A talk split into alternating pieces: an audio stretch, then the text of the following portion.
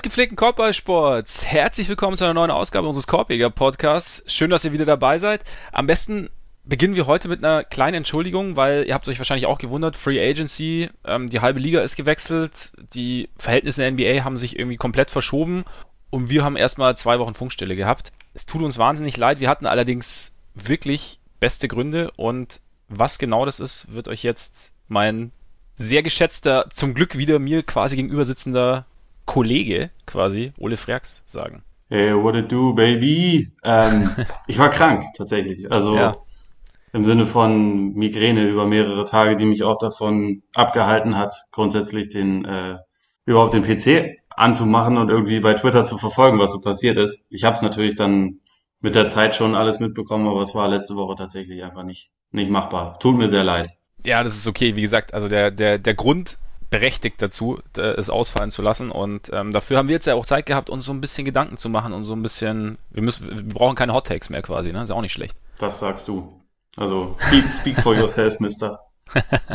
ja gut, Stephen A. Frax wird da wahrscheinlich 99,9 Prozent ist Kawhi übrigens immer noch bei den Raptors. Niemand, niemand will zu den Clippers nämlich.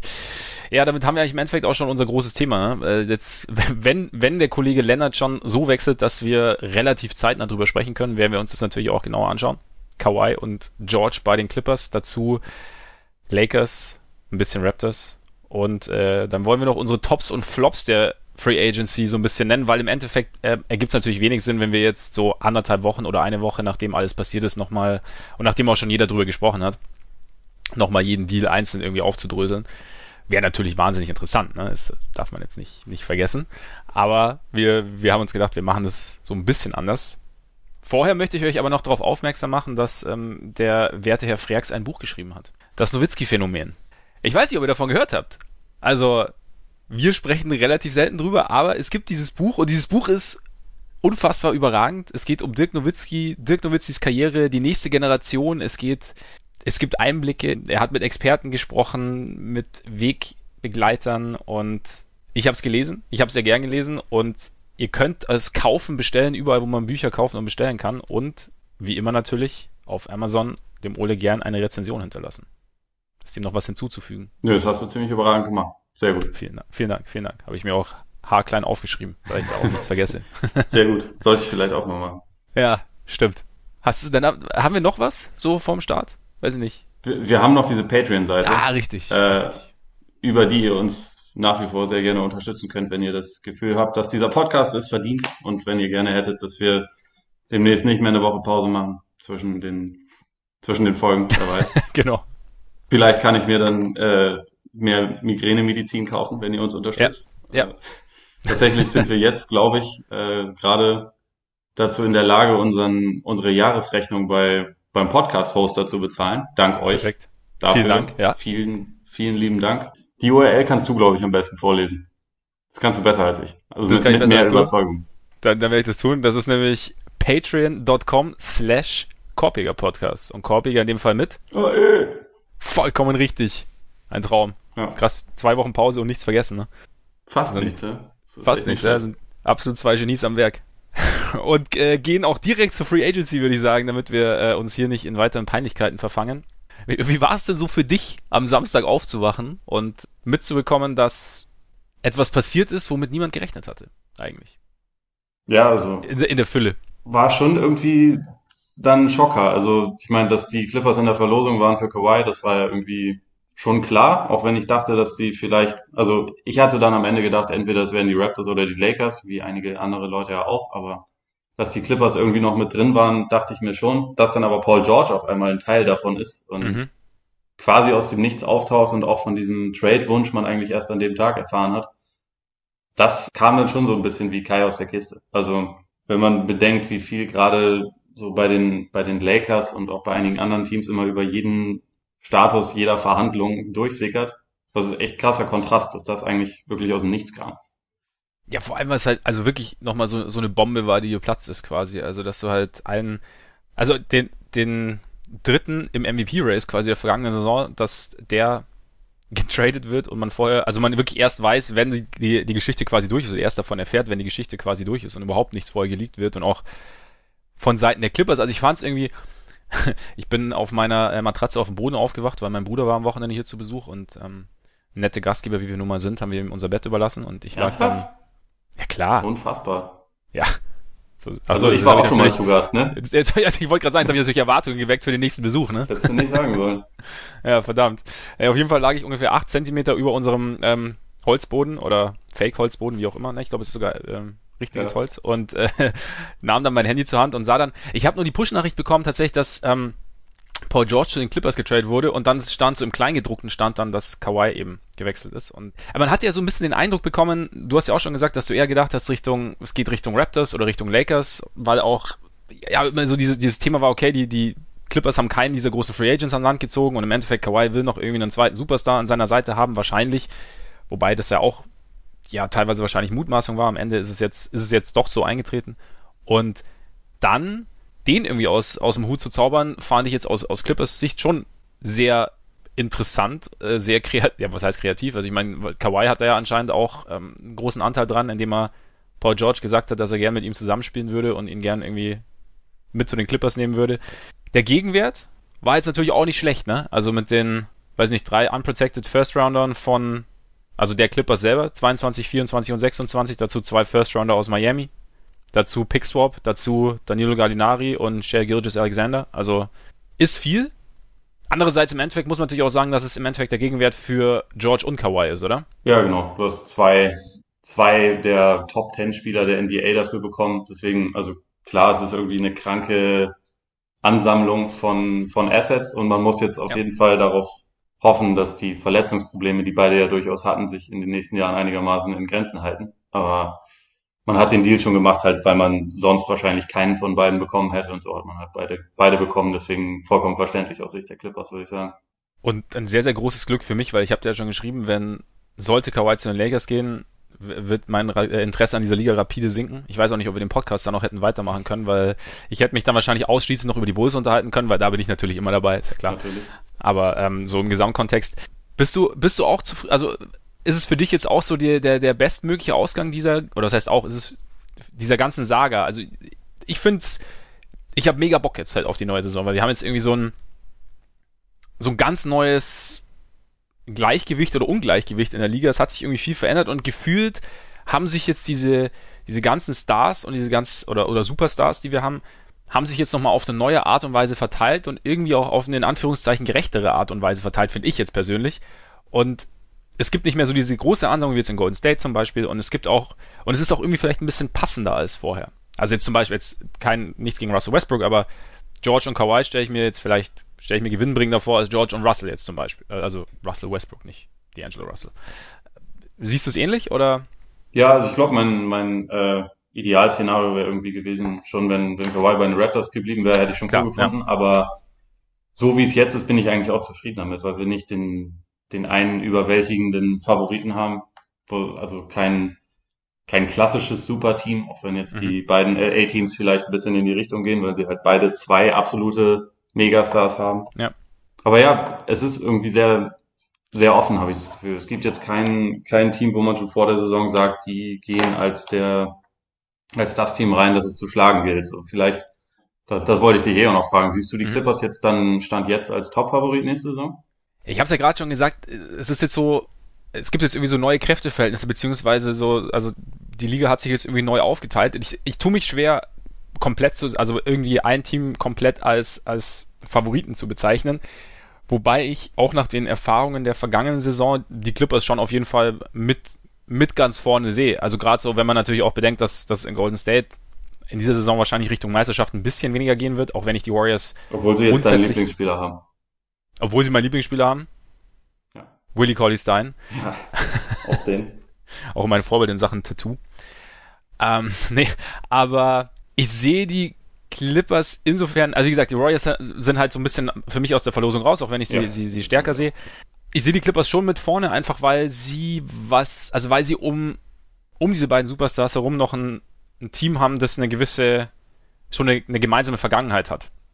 Ja. Weil sie auch auf, auf Coach mehr Kontinuität haben, zum Beispiel als die Lakers jetzt, weil da einfach schon ähm, ein, festeres Fundament, glaube ich, ist, als jetzt beispielsweise bei den Lakers.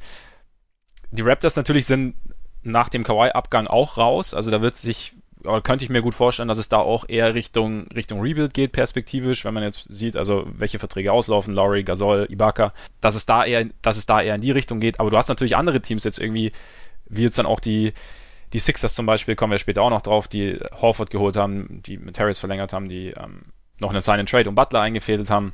Du hast, man muss sehen, was mit den Nuggets passiert. Man muss sehen, was mit den Rockets passiert. Du hast noch die, du hast die Jazz. Also du hast, ich finde, du hast einfach deswegen meinte ich, also die Liga hat sich irgendwie so neu aufgestellt und es gibt so eine neue, so ein neues Gleichgewicht, Ungleichgewicht, dass es schwer ist.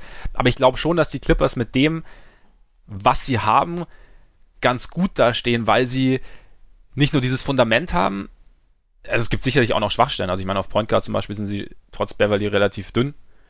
Aber sie haben A, zwei Superstars, haben zwei Superstars, die offensiv auch durchaus übernehmen können. Und du hast natürlich auch den, ja, George haben wir auch oft drüber gesprochen, dass der als zweite Gage offensiv gar nicht so schlecht ist und, und, ja. und Kawhi ist ja als erste Gage offensiv auch ganz solide.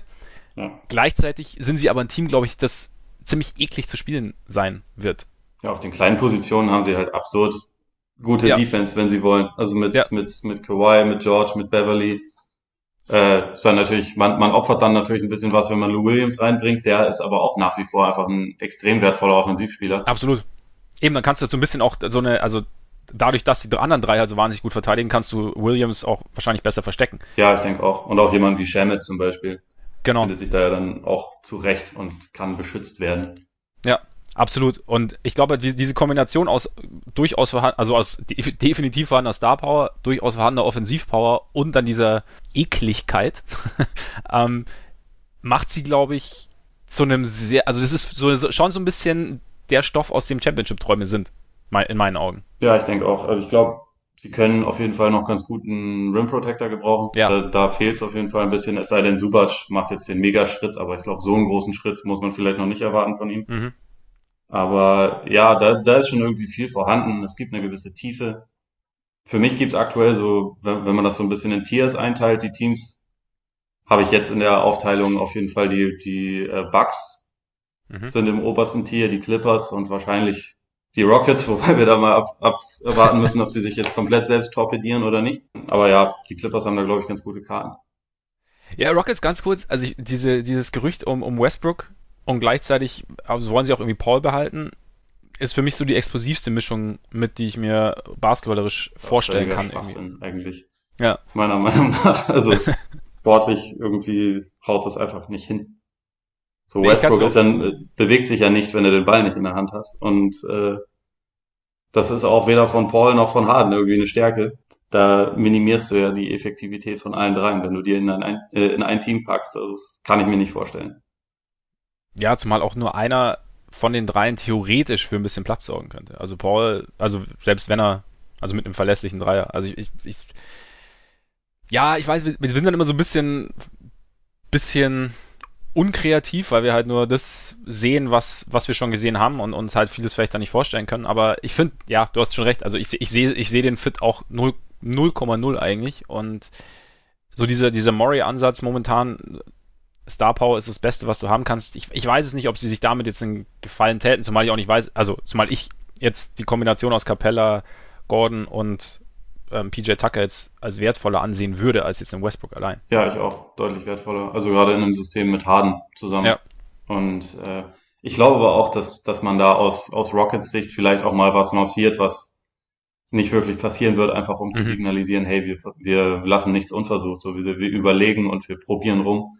Ich meine, auch bei Jimmy Butler hatten sie eigentlich keine wahnsinnig große Chance, den irgendwie zu kriegen. Trotzdem ja. war das ja irgendwie eine Story. Ich glaube, damit zeigt man einfach so ein bisschen, hey, wir, bereit wir arbeiten noch. Ja. Selbst wenn die Möglichkeiten in Wirklichkeit kaum da sind. Ja, klar, ich meine, du signalisierst auch anderen Teams dann in dem Moment oder die eventuell nach einem Trade-Partner suchen oder so, dass, dass da eventuell was möglich wäre. Ja, genau. Wenn es um einen Drei-Team-Trade geht oder wie auch immer. Ja, stimmt natürlich. Also vielleicht ist es, ist es so ein Punkt wie, wir haben auch gesagt so ein bisschen, dass wir über diese Ripple-Effekte sprechen wollen, also jetzt OKC und, und ähm, mögliche Trades. Ja, noch äh, ganz ja. kurz möchte ich allerdings nochmal auf Kawhi zurückkommen. Weil mhm. ähm, man, man traut ihm das ja eigentlich nicht zu oder man hätte ihm das ja nicht zugetraut, so von, von seiner Art, aber irgendwie die Art und Weise, wie das jetzt gelaufen ist, war ein bisschen LeBron-esque, oder? So im Hintergrund so ein bisschen den, den Marionettenspieler auszupacken und zu sagen. Ja, also er, er hat ja letztendlich anscheinend Paul George dazu manipuliert, einen Trade ja. zu fordern, hat alle irgendwie zappeln lassen und wenig preisgegeben und hat darauf, also hat so damit ein bisschen dazu geführt, auch dass der Markt sich geleert hat. Also es gab ja dann mhm. einfach äh, am ersten Tag der Free Agency waren 90 Prozent der Deals gefühlt schon durch und danach haben halt alle gewartet darauf, was er macht. Mhm. Und es waren dann einfach fast gar keine Alternativen mehr da, also zum Beispiel für die Lakers oder auch für die Raptors. Jetzt hat er halt damit auch die Lakers ja ziemlich direkt geschwächt mit dem, was er da gemacht hat. Das, für mich ist das schon eine Art von, von Strategie, die, die ich normalerweise eher von LeBron erwartet hätte, aber nicht von Kawhi.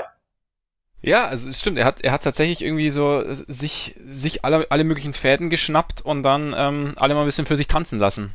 Ja. Ist jetzt halt die Frage, ob es wirklich Berechnung war. Oder ob er sich halt A, selber nicht ganz sicher war, was er will, wobei, ja gut, die Tendenz LA wahrscheinlich schon gestimmt hat. Es kann natürlich sein, wie du, wie du jetzt auch sagst, eventuell, dass er, dass er die Lakers eher so ein bisschen, ja, so ein bisschen hingehalten hat, eben um ihnen die Hände zu binden, um sie nicht, nicht zu stark werden zu lassen am Ende, so als, als direkten Konkurrenten. Wobei ich nicht weiß, also, was man nicht weiß, ne, finde ich, weiß ich nicht, ob man da so, so zu 100 Prozent sagt oder da, ob man sich dazu sicher sein kann. Vielleicht. Nö, wir können nur die Resultate bewerten und davon ja, unsere Schritte Genau. Und damit, und damit ist es, äh, ist es für ihn ganz, ganz gut ausgegangen im Endeffekt. Und dass er halt sich Paul George packt und dann halt sagt, du, wie, wie sollen wir denn, wäre es nicht schlecht, wenn wir zwei uns irgendwie zusammentäten und ihn dann irgendwie so schnell oder keine Ahnung, wer weiß, wann, wann, wann, der erst, wann die erste Kontaktaufnahme stattgefunden hat, aber dass es dann irgendwie so schnell funktioniert. Und ja, im Endeffekt hat er natürlich auch durch seine Art und Weise, wie er die Raptors zum Titel geführt hat, dazu war wahrscheinlich auch, oder ziemlich sicher, ein großer Teil seines, seiner Überzeugungsgewalt einfach, weil George gesehen hat, was möglich ist mit, mit Kawhi hat selber gesehen, was, was für ihn jetzt die letzten Jahre möglich war und hat daran, hat dann wahrscheinlich auch gedacht, okay, hm, warum nicht? Gerade vor allem, wenn der mit mir zusammenspielen will. Und da würde ich vielleicht auch sagen, weil natürlich auch ganz schnell wieder dieses, dieses Thema, dieses Thema aufkam, Westbrook irgendwie schlechter Teamkollege oder keiner hat irgendwie Bock mit Westbrook zu spielen. Ich würde es in dem Fall, glaube ich, einfach eher umkehren und sagen, es ist halt, also für George war es halt lukrativer mit Kawhi zu spielen, als mit Westbrook zu spielen. Was jetzt und er du kommt weißt, halt auch aus, aus der Gegend und wollte irgendwie immer schon mal ganz ja, gerne nach, genau. nach LA wieder zurück. Also er war ja quasi genau aus diesen Gründen schon mal fix bei den Lakers. Ja, genau. Also so hat man, hat man ja angenommen. Und das würde ich jetzt nicht direkt als ähm, Seitenhieb gegen Westbrook sehen. Also auch wenn ich jetzt kein, weiß ich bin jetzt nicht der größte Westbrook-Fan, aber irgendwie immer so dieses, diesen, diesen Umkehrschluss, ja, er hat halt keinen Bock mehr mit Russ zu spielen. Ich glaube, es ging damit einfach, wie du sagst, einerseits um LA, andererseits halt diese Aussicht mit Kawhi zu spielen bei einem Team, das gut dasteht ja. und dann eine Möglichkeit, eine Championship zu holen. Also, dass OKC nicht in der Lage ist, wo man, äh, also irgendwie nächste Saison Titel zu holen. Ich glaube, das haben wir halt einfach gesehen. Also ja. auch nicht mit diesem, mit diesem Kern. Und natürlich war George dann in den Playoffs ein bisschen limitiert, aber trotzdem waren sie ja, also auch mit einem fitten George wären sie ja jetzt nicht Meister geworden oder irgendwas, nee. sondern wären halt wahrscheinlich irgendwie dann in der zweiten Runde rausgegangen oder so. Deswegen, ja, die sportliche Perspektive ist halt eine andere. Und das ist halt, bei OKC, ja, man ist da halt irgendwann am, an einem Punkt einfach angekommen, wo es vielleicht nicht mehr weitergeht. Und Westbrook wird nicht jünger und das heißt nicht, dass er deswegen irgendwie ein scheiß Teamkollege ist, auch wenn ich nee, auch eben, ja. nicht der größte Fan von seiner Spielweise ist, sondern das heißt halt einfach, dass das Fenster von denen eigentlich zu ist.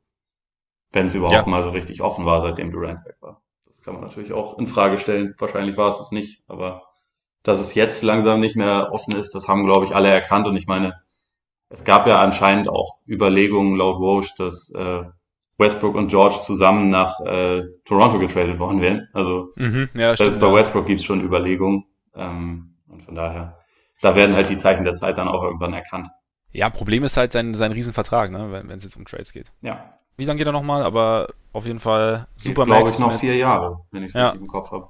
Und nachdem halt der Wurf letzte Saison so gar nicht gefallen ist und ja, die Athletik auch dann irgendwann nach der ein oder anderen Knieverletzung nach diversen kleineren Problemen dann irgendwie nachlassen wird, vielleicht auch schon ein bisschen nachlässt. Ja, ist es halt natürlich, ist es, ist es schwierig, da jemanden zu finden, glaube ich. Oder wie, wie siehst du denn generell so Westbrooks Trade-Wert, nachdem halt jetzt diese Gerüchte da sind oder im Raum stehen, dass er getradet werden könnte oder vielleicht auch getradet werden möchte? Also, also angesichts dieses Vertrages sehe ich den Trade-Wert ziemlich gering.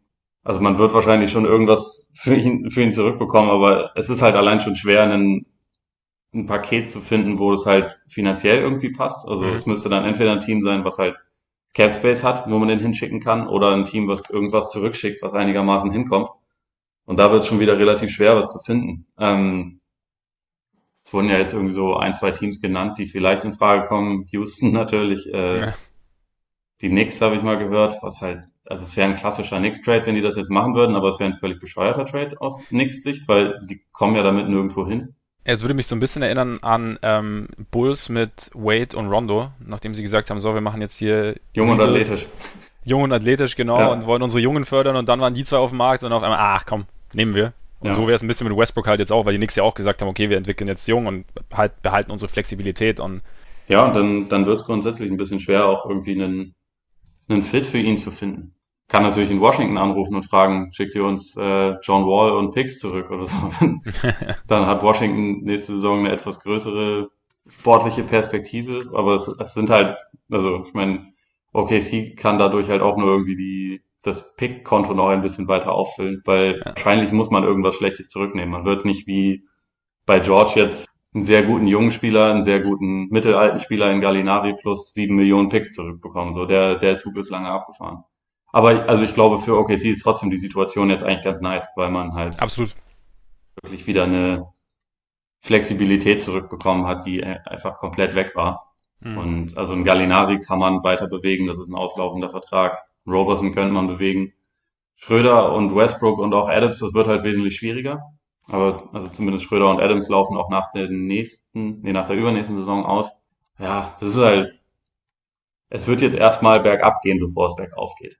Aber ich glaube, da, dazu haben sie jetzt zumindest wieder eine etwas bessere Ausgangslage als, als vor diesem George Trade. Deswegen klingt dann natürlich immer so, ja, man hat jetzt einen MVP-Kandidaten verloren, aber es war jetzt in dem Fall eher ein Gewinn für OKC, weil sie halt in einer Situation, in der die Clippers relativ verzweifelt halt einfach einen zweiten Star brauchten, waren sie zur Stelle und haben, glaube ich, dann das Maximum rausgeholt.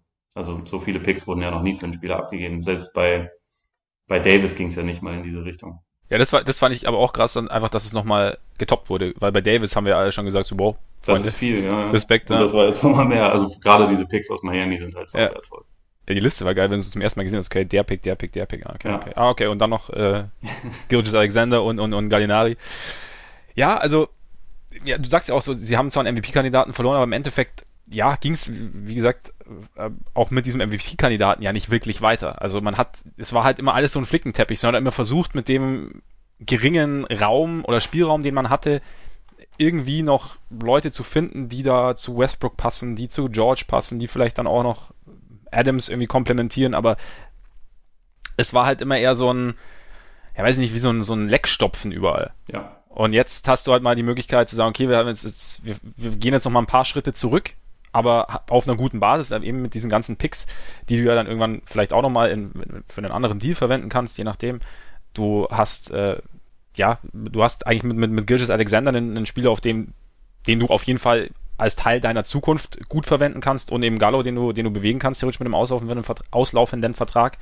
Und da haben sie auf jeden Fall gute Möglichkeiten, denke ich. Also ich glaube jetzt nicht, dass es auch, gab ja auch Gerüchte, dass sie irgendwie versuchen könnten, irgendwie Biel zu holen, was irgendwie, glaube ich, also auch nicht so ein Riesending wäre. Was ich mir noch überlegt habe. Adams dann oder was? Also ja, genau. Ja, so, ja und bloß halt Picks irgendwie oben drauflegen, also halt irgendwelche, irgendwas, was. Gut, sie haben jetzt zumindest Picks übrig, aber warum ja. man das machen sollte, wüsste ich auch nicht. Ja, also was ich mir noch gedacht habe, ob, ob Minnesota eventuell Interesse haben könnte an, an Westbrook. Für Wiggins.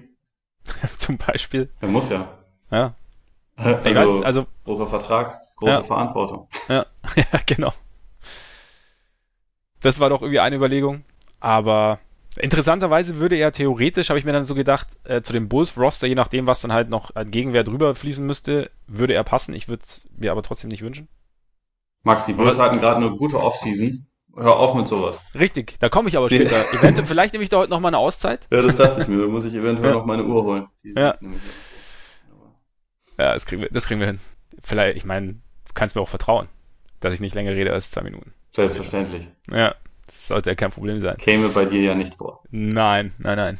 Ja, aber sie sind, ja, die Westbrook-Situation ist halt, wie sie ist. Und ich denke, aber sie, sie sind halt in dieser guten Situation, dass sie, wenn sie irgendwie einen Trade finden, diesen Trade durchführen können. Aber müssen natürlich, aber sie sind jetzt erstmal so für sich jetzt trotzdem solide aufgestellt. Man muss ja auch sagen, also so nach allen Berichten, die man so mitbekommen hat, war es ja auch eher eine spontane Aktion. Also es ist nicht so, dass sie seit Wochen Bescheid wussten, dass, dass, dass George gern, gern getradet werden würde. Ja, also dieser Trade-Wunsch kam, glaube ich, kam, glaube ich, erst kürzlich, ne? Also ja. Man kann wahrscheinlich davon ausgehen, dass, auch wenn es natürlich vollkommen verboten ist, es zwischen George und Kawhi wahrscheinlich schon ein bisschen länger Kontakt gab. Ja, das, ja. Ähm, ja, wobei Spieler dürften ja sogar miteinander reden, nur Teams halt nicht. Ja. Aber ich denke schon, dass und Durant da, das natürlich nie gemacht haben. Ne? Also nein, natürlich nicht. Natürlich nicht. Also, dass es da gewisse Mauscheleien gab, mit Sicherheit. Aber ich glaube auch, dass das OKC jetzt erst, erst sehr spät darüber informiert wurde und dann, ja, haben sie daraus ja wirklich viel holen können. Deswegen ja. läuft schon bei denen. Irgendwie. Absolut. Auch wenn es jetzt echt interessant wird. Also ich bin gespannt, ob sie bis, bis die Saison losgeht einen Trade-Partner für Westbrook finden. Ich glaube auch, dass die Verbindung gerade irgendwie zwischen Presti und Westbrook so eng ist, dass der den jetzt auch nicht irgendwo ins äh, Takatuka-Land traden würde, wo halt ja. nichts geht. Ja. Ich meine, er ist ja schon in OKC, aber halt noch mehr ins Takatuka-Land. ähm, auch ins sportliche Takatuka-Land, meinst du? Ja, genau. Deswegen, ich, ich kann mir nicht vorstellen, dass das da, dass er jetzt in einer Situation landet, wo es wo dann sportlich gar nichts geht. Also zumindest nicht, ohne dass er vorher konsultiert wird. Aber mal ja. schauen. Also bin gespannt. Presti hat ja über die Jahre schon einige interessante Trades eingefädelt. Interessant finde ich an der ganzen Geschichte auch, dass du dir eigentlich als Franchise gar nicht mehr sicher sein kannst, dass du deine Spieler irgendwie, also zumindest deine Stars halten kannst. Also, beziehungsweise dass, selbst wenn sie einen langfristigen großen Vertrag unterschreiben und sich kurz darauf überlegen, dass sie irgendwie Lust hätten zu gehen, dass du dann eigentlich schon fast gezwungen bist, sie auch gehen zu lassen. Ja. Beziehungsweise irgendwie eine, eine Möglichkeit zu finden, wie du sie für dich noch halbwegs gewinnbringend an den Mann bringen kannst.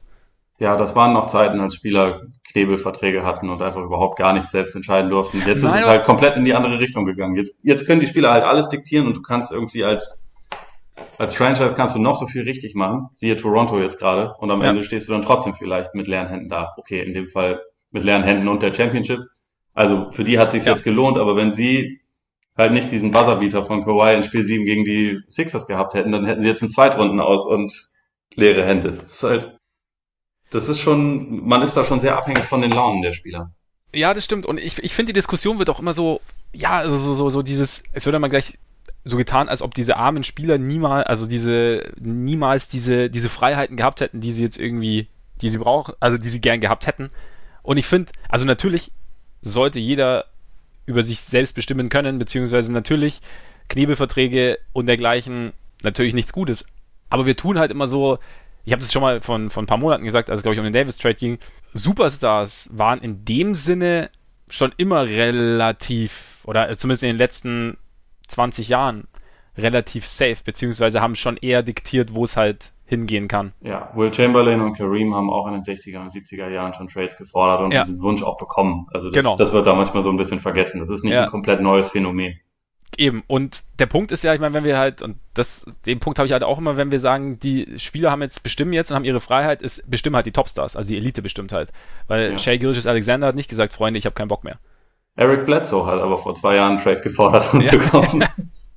I don't Stimmt. wanna be here. Ja.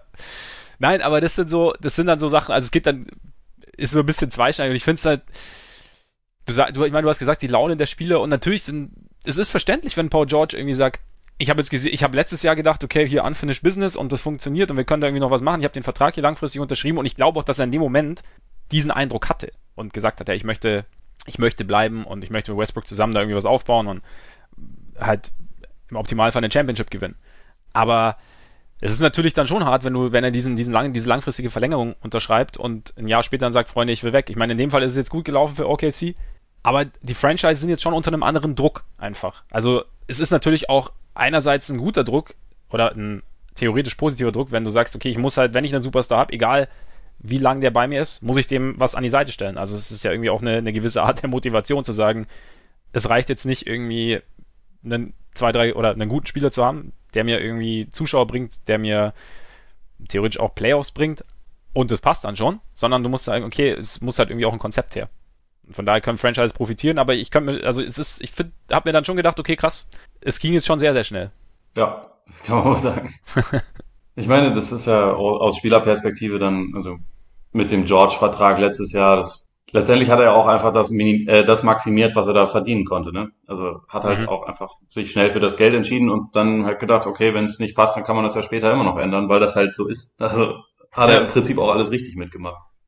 Absolut. Und ich meine, so arm sind die Spieler jetzt auch nicht dran, wenn sie jetzt fünf Jahre gebunden sind, weil sie die der Gegenwert ist ja auch solide, den sie da so bekommen. Ja, das ist korrekt. Also und ähm, ja, also von daher finde ich, muss man das Ganze differenziert betrachten. Je mehr Freiheit, desto besser.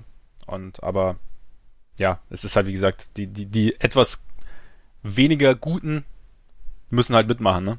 Ich fände es halt sehr lustig, wenn äh, in ein paar Jahren alle Superstars immer nur jeweils einen Einjahresvertrag unterschreiben. Wenn man einfach, mhm. also gefühlt geht's ja in die Richtung. Und ich muss sagen, es macht ja schon immer Bock mit diesen, mit, mit diesen Free Agency-Geschichten und so, aber es ist auch brutal anstrengend und es geht ja eher noch viel mehr in diese Richtung, habe ich das Gefühl. Also, dass man den Überblick einfach komplett verliert teilweise. Ich weiß nicht, vielleicht macht das ja jetzt immer mehr Methode, dass wenn irgendeine Situation einem nicht so gut passt, dann, oh, mache ich halt nur einen Einjahresvertrag und unterschreibe dann wieder woanders oder oder ob es noch mehr Trade-Wünsche gibt, ich weiß es nicht. Das ist im Moment irgendwie eine interessante Entwicklung auf jeden Fall. Ja, was mich daran halt so ein bisschen stört, oder manchmal auch ein bisschen mehr stört, ist, dass, dass du so diese Kontinuität und damit auch diese besonderen Teams irgendwie, könnte ich mir vorstellen, wesentlich seltener bekommst. Also, dass du sagst, okay, da ist ein Team, das halt über Jahre gewachsen ist, das, das irgendwie vielleicht seinen Star bekommen hat, sei es jetzt via Trade oder über einen Draft oder wie auch immer, und dann halt eine Philosophie aufgebaut hat, dann irgendwie da außenrum irgendwie einen, eine gewisse, also die, die richtigen Spieler geholt hat, wie sie zum Beispiel Warriors gemacht haben, wie es auch, gut, die Spurs sind ein Extrembeispiel, aber wie es auch bei denen war.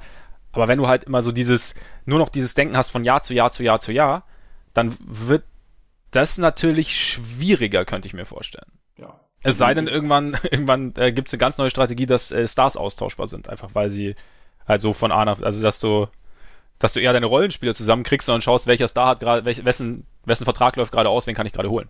Ja, ja, bin mal gespannt. Vielleicht geht's in die Richtung, dass bald alle wie, wie Braun bei Game of Thrones sind, einfach nur an den, äh, immer nur zum Höchstbieten gehen. Ich weiß auch nicht. genau. Möglich. Schauen wir mal, was passiert.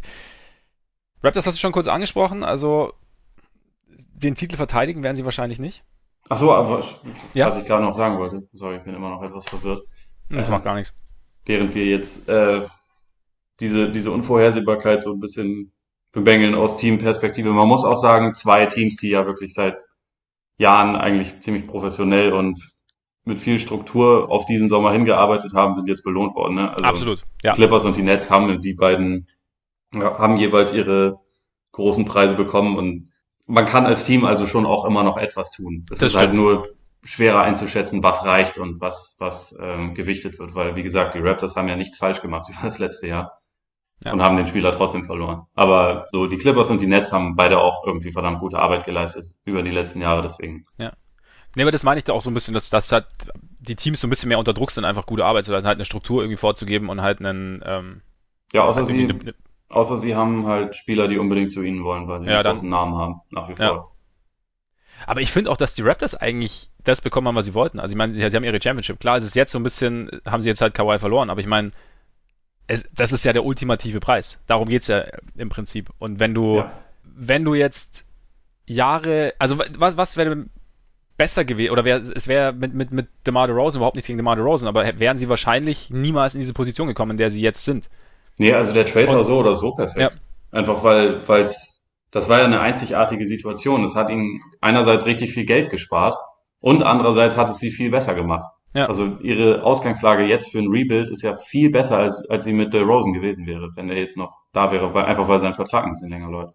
Ja, genau. Jetzt hat man eine Situation, wo Gasol, Ibaka, Lowry und Fred VanVleet alle großen Verträge, die sie haben, laufen nach der kommenden Saison aus. Dann ist also für 2021 steht, äh, stand jetzt nur Norman Powell fest unter Vertrag. Und dann mhm. kommen natürlich noch, also Siakam wird jetzt ja wahrscheinlich, wahrscheinlich irgendwie noch verlängert, aber man kann halt dann komplett neu aufbauen. Und ich nehme auch an, dass aktuell wahrscheinlich einige Teams irgendwie bei den Raptors mal anfragen, so nach einigen der Veteranen, die da jetzt halt sind. Also ich habe ja, halt bei Dallas zum Beispiel hatte ich kurz äh, überlegt, ob die nicht versuchen sollten, Lowry da irgendwie rauszukriegen. Sie mhm. haben, sie haben zwar wegen dem Porzingis Trade nicht mehr wahnsinnig viele Assets, mit denen das irgendwie machbar gewesen wäre, aber das sind so Situationen. Also da sind ja einige immer noch wirklich gute Veteranen, die für andere Teams vielleicht interessanter sind als für die Raptors und die ja, sind in der Lage, in, in einer ziemlich einzigartigen Lage direkt nach einer Meisterschaft eigentlich positiv in den Rebuild zu starten. Also ohne, dass da irgendwas komplett auseinanderfällt. Und sie haben immer noch eine, eine gute Infrastruktur und so. Ja, eben auch schon junge Spieler, die, auf denen du aufbauen kannst. Also mit, mit Siakam zum Beispiel. Ja. Anunobi muss man ja auch mal sehen, also war jetzt natürlich in den Playoffs raus, wegen seiner, seiner Blinddarm. Blinddarmentzündung, genau. Und Fred Van Vliet wird ja eventuell auch verlängert dann. Also ja, kann könnte ja auch sein. Passieren. Aber ja, eben, du hast, du hast einerseits die Möglichkeiten, irgendwie ja, Trades einzufädeln mit auslaufenden Verträgen, andererseits eine Basis und du hast Masai Ujiri, der diese Geschicke auch relativ gut beherrscht. Ja, und der eigentlich ja auch so ein bisschen seit mehreren Jahren schon darauf hinarbeitet, irgendwann mal neu aufzubauen in Toronto. Ja. Also doch Bock drauf hat wahrscheinlich. Ja, total. Ich meine, der ist da angetreten, hat damals Rudy Gay abgegeben und wollte auch Kyle Lowry abgeben. Das hat dann mhm.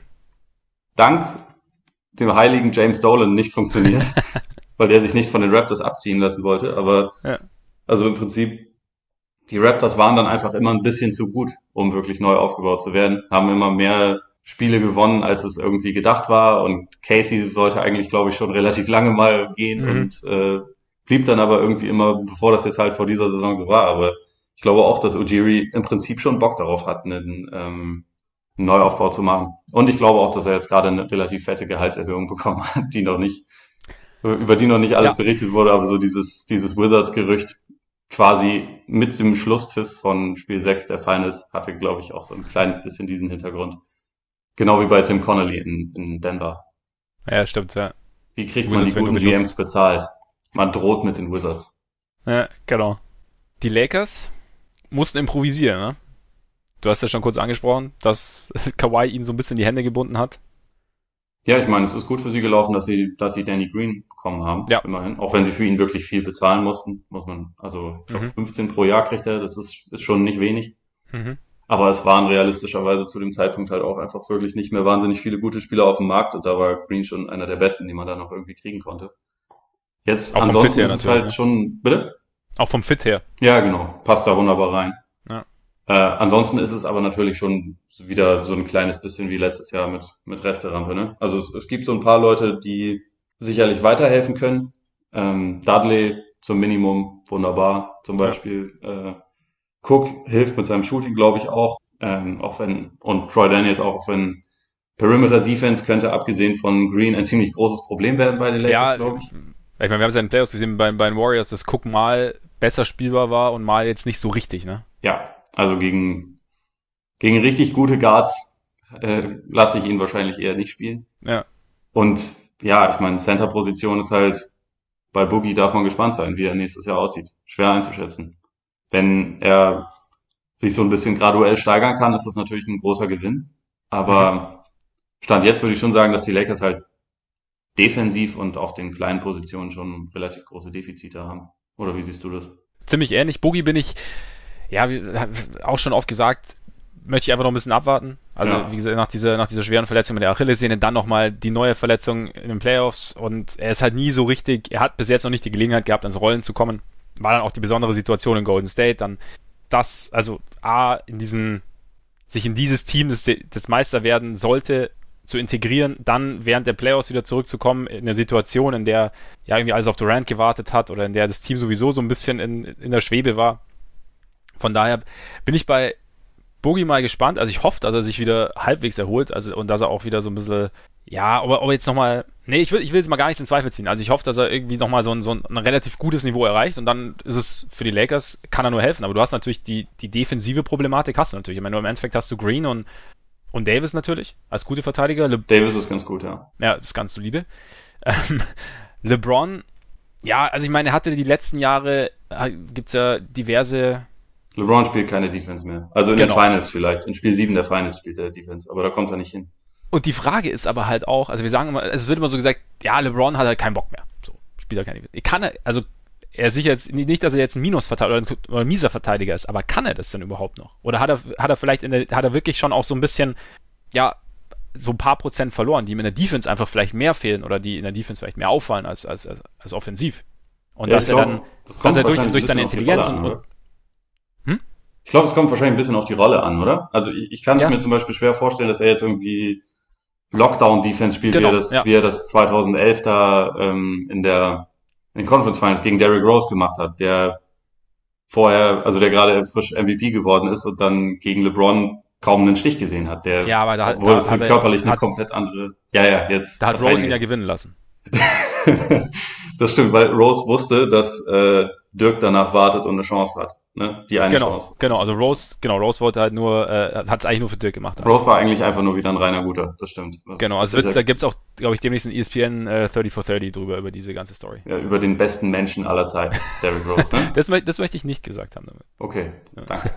ähm, nee, also Ja. ich, ich kann mir nicht vorstellen, dass LeBron da nochmal hinkommt. Mhm. Äh, gleichzeitig diese Roaming-Defense, die er beispielsweise ja auch äh, 2016 in den Finals noch viel gespielt hat. Ähm, ich glaube schon, dass das noch geht, weil das halt viel über Spielintelligenz geht und er natürlich Ja. gleichzeitig auch immer noch, natürlich ist er nicht mehr auf dem athletischen Niveau wie von vor acht Jahren, aber er ist immer noch auf einem höheren athletischen Niveau als 99 Prozent der anderen NBA-Spieler. Muss man irgendwie auch noch dazu sehen. Oder 95 Prozent von mir aus.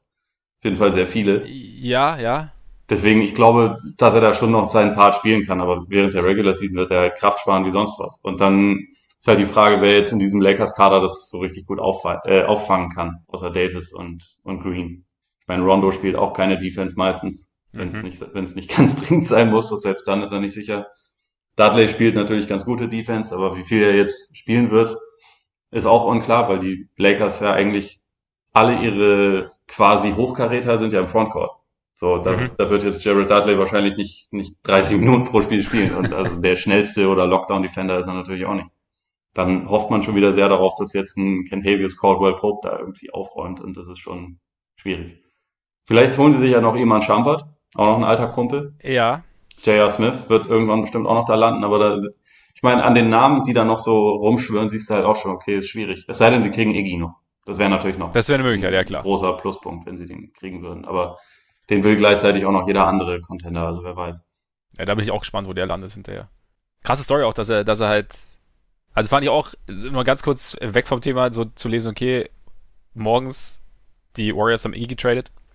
Kam auch so ein bisschen, bisschen aus dem Nichts, auch wenn er vorher schon mal dieses, diese kleine, Bo dieses kleine Bömmchen hat platzen lassen, dass er damals Mit dem Nicht gebrochenen nur- Fuß, ne? Hä? Mit dem gebrochenen Fuß, meinst du? mit dem gebrochenen Fuß, genau, Ja. man hat ja nur gesagt, er sei irgendwie leicht ange, was war das, Bone Bruise oder so, aber eigentlich, Ja, genau. aber war halt auch eher gebrochen. Das kann man Aber- schon mal, da, da kann, man- kann, man schon Ja. mal falsch sehen. Stell nicht so an. Du, ist ja bei Ja. Paul, Paul Zipser und den Bulls genauso passiert. Ja, das stimmt. Anderes Aber bei- Profil, aber Ja. gleiche Scheiße. Gleiche Scheiße, Ich glaube, da haben sie das auch, das war ein Ermüdungsbruch und sie hatten es aber auch als Bone Bruise, glaube ich, bezeichnet. Ja, genau. Es kann, ja, ich glaube, so, so in die Richtung war es. Nee, aber bei Iggy, äh, das war, war trotzdem dann irgendwie, das so einer der letzten Steine, der noch gefallen ist, irgendwie von dieser le- mittlerweile eigentlich schon legendären Mannschaft. Aber sein Trikot wird jetzt retired, oder seine Nummer wird retired, haben wir jetzt äh, Joe Lacob gesagt.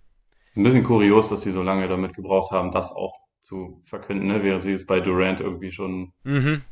vor Wochen getan haben, weil, also Iggy war schon einfach ein dermaßen integraler Bestandteil von diesem Team. Das wird, Ja. das wird auch richtig komisch, den bei einem anderen Team zu sehen. Ja, auf jeden Fall, auf jeden Fall. Wobei übrigens Durant ist nur eine gute Woche her, ne? Also es, es kommt, kommt einem vor wie eine Ewigkeit, glaube ich, aber Ja, ich dachte, das wäre schon, schon vor der Free Agency, schon eine Woche davor. nee, nee, ich glaube, er er hat's erst gesagt, nachdem er, nachdem er gewechselt war. Aber es, Okay.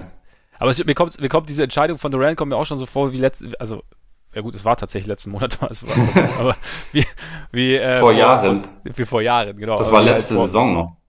Ja, genau. Ja, aber ja, Iggy ist natürlich nur gewinnbringend bei, bei jedem dieser, dieser Contender. Ja. Bei den Lakers muss er, ich bin halt bei den Lakers, ja, es, es ist halt so dieses Ding, das ist halt so dieses Superstar-Team, dem halt so ein bisschen die Balance fehlt dann irgendwie. Dem halt, das halt nicht auf diese, auf, oder nicht auf einem Fundament aufgebaut werden konnte, das schon länger Bestand hatte. Ja, und also ich glaube, sie haben schon richtig fette Firepower. Also ich glaube, Ja. offensiv ist das ein ziemlich krasses Team. Ich weiß nicht, ob es defensiv schon reicht, dass ich die jetzt irgendwie so in den in den ganz oberen Kreis mit aufnehmen würde. Es hängt natürlich davon ab, ich meine, wenn Davis jetzt 82 Spiele spielt und äh, und LeBron in, äh, auch wieder so ein bisschen eher so spielt wie vor zwei, drei Jahren, dann schauen wir mal. Aber also Stand jetzt würde ich denken, dass da noch irgendwie ein, zwei Bausteine fehlen. Gleichzeitig ist es aber natürlich auch so, man kriegt diese Bausteine auch teilweise halt noch im Laufe Ja, der. Saison. Es ist ja nicht immer, es ist ja Stand jetzt am 8. Juli noch nichts, noch nicht irgendwas finalisiert, so richtig. Genau. Es, es bleibt auf jeden Fall noch Zeit. Also und äh, das, das klingt jetzt alles so, was wir sagen, so ein bisschen negativ. Also ich, ich traue ihnen trotzdem einen sehr, sehr tiefen Playoff-Run zu. Ja, ich auch. Also bei LeBron sowieso. Und auch jetzt mit Davis. Aber, also ich freue mich auch cool, mal dass Davis. die beiden besten Second Bananas der NBA jetzt in, in LA beide gelandet sind. Also mit, mit George und Davis, das sind für mich beide perfekte Second Bananas. Also auch überqualifiziert dafür, aber Ja.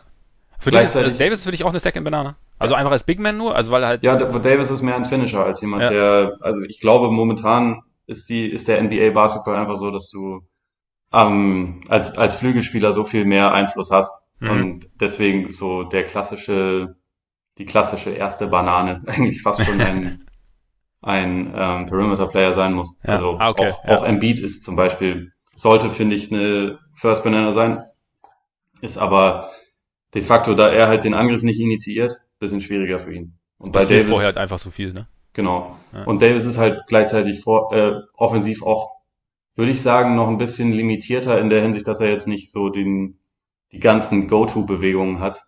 Deswegen Mhm. würde ich ihn trotzdem als, wie gesagt, als sehr überqualifizierte zweite Option sehen. Und das ist überhaupt nicht negativ gemeint. Ich glaube Ja, nur, okay, es ist ja. für ihn am besten, wenn er jemanden hat, der ihm auch noch die Dinge irgendwie mundgerecht servieren kann und der in der Crunch-Time dann halt auch selber kreieren kann, wie LeBron. Da ist LeBron ja eine durchaus solide Option. Da, ich glaube, das kann er noch einigermaßen.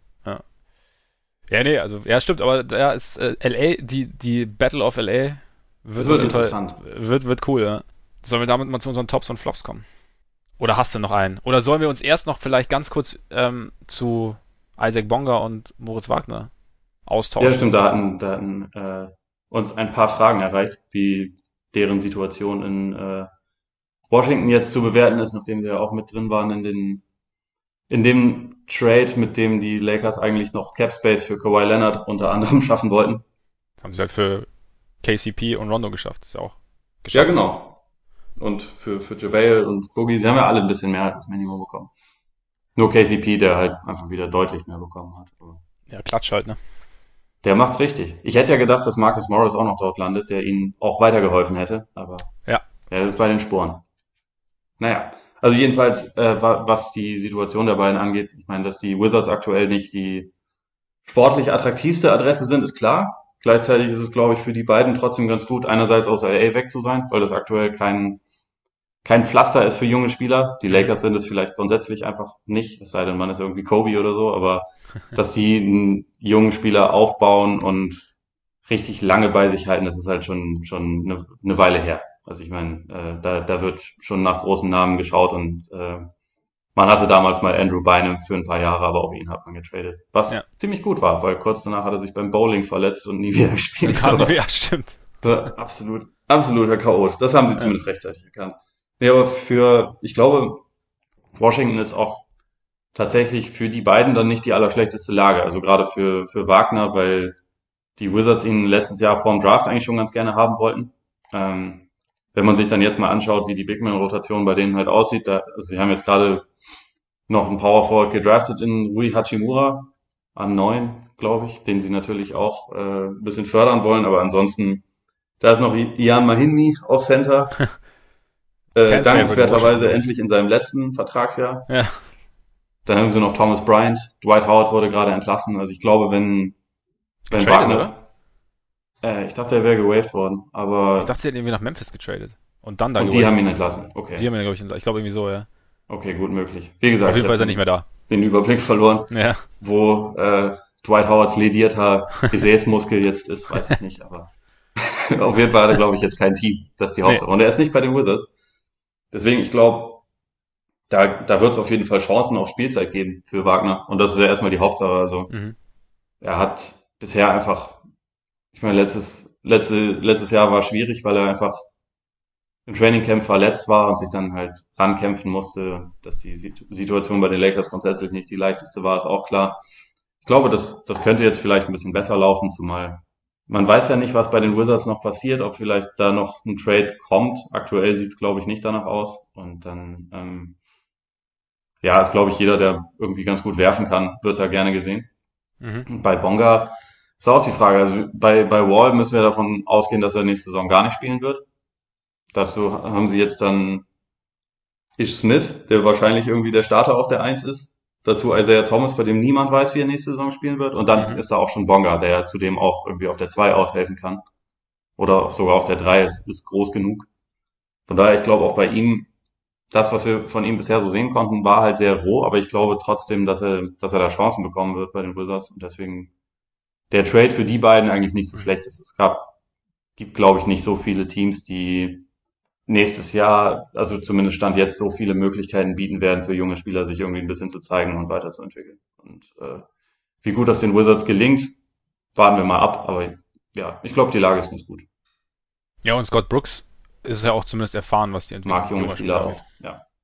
Von daher haben sie vielleicht auch einen ganz, ganz guten Coach dafür und ja, hoffen auf jeden Fall, dass hinhaut. Also, ja, Lakers wäre wahrscheinlich tatsächlich keine so angenehme Situation einfach, weil entweder nicht spielen oder unter sehr, sehr viel Druck spielen und sehr, Außerdem sehr, kommt man dann vielleicht in der, in der nächsten großen Story von Baxter Holmes auch noch vor, äh, vor mit, der, mit den nächsten Enthüllungen über die Dysfunktion und die nächsten Heath Ledger Lügengeschichten von Rob Pelinka. genau. Ja. Ich meine, das ist halt bitter, ne? Ich meine, Wagner wird jetzt wahrscheinlich kein Dinner mehr mit Heath Ledger bekommen, aber. oh Mann. Tut mir leid. Der muss, ja, der muss nochmal sein. Ja, das, die, die, Story, die Story ist, das, das ist schon, das ist schon bodenlos. also. ja, das, das finde ich unfassbar lustig immer noch. Aber egal. Wir, wir. Ich würde mich, ich würde mich halt interessieren, was machst du jetzt, wenn du, also, du sitzt da in diesem Raum und der erzählt es so und also was geht da in deinem Kopf vor?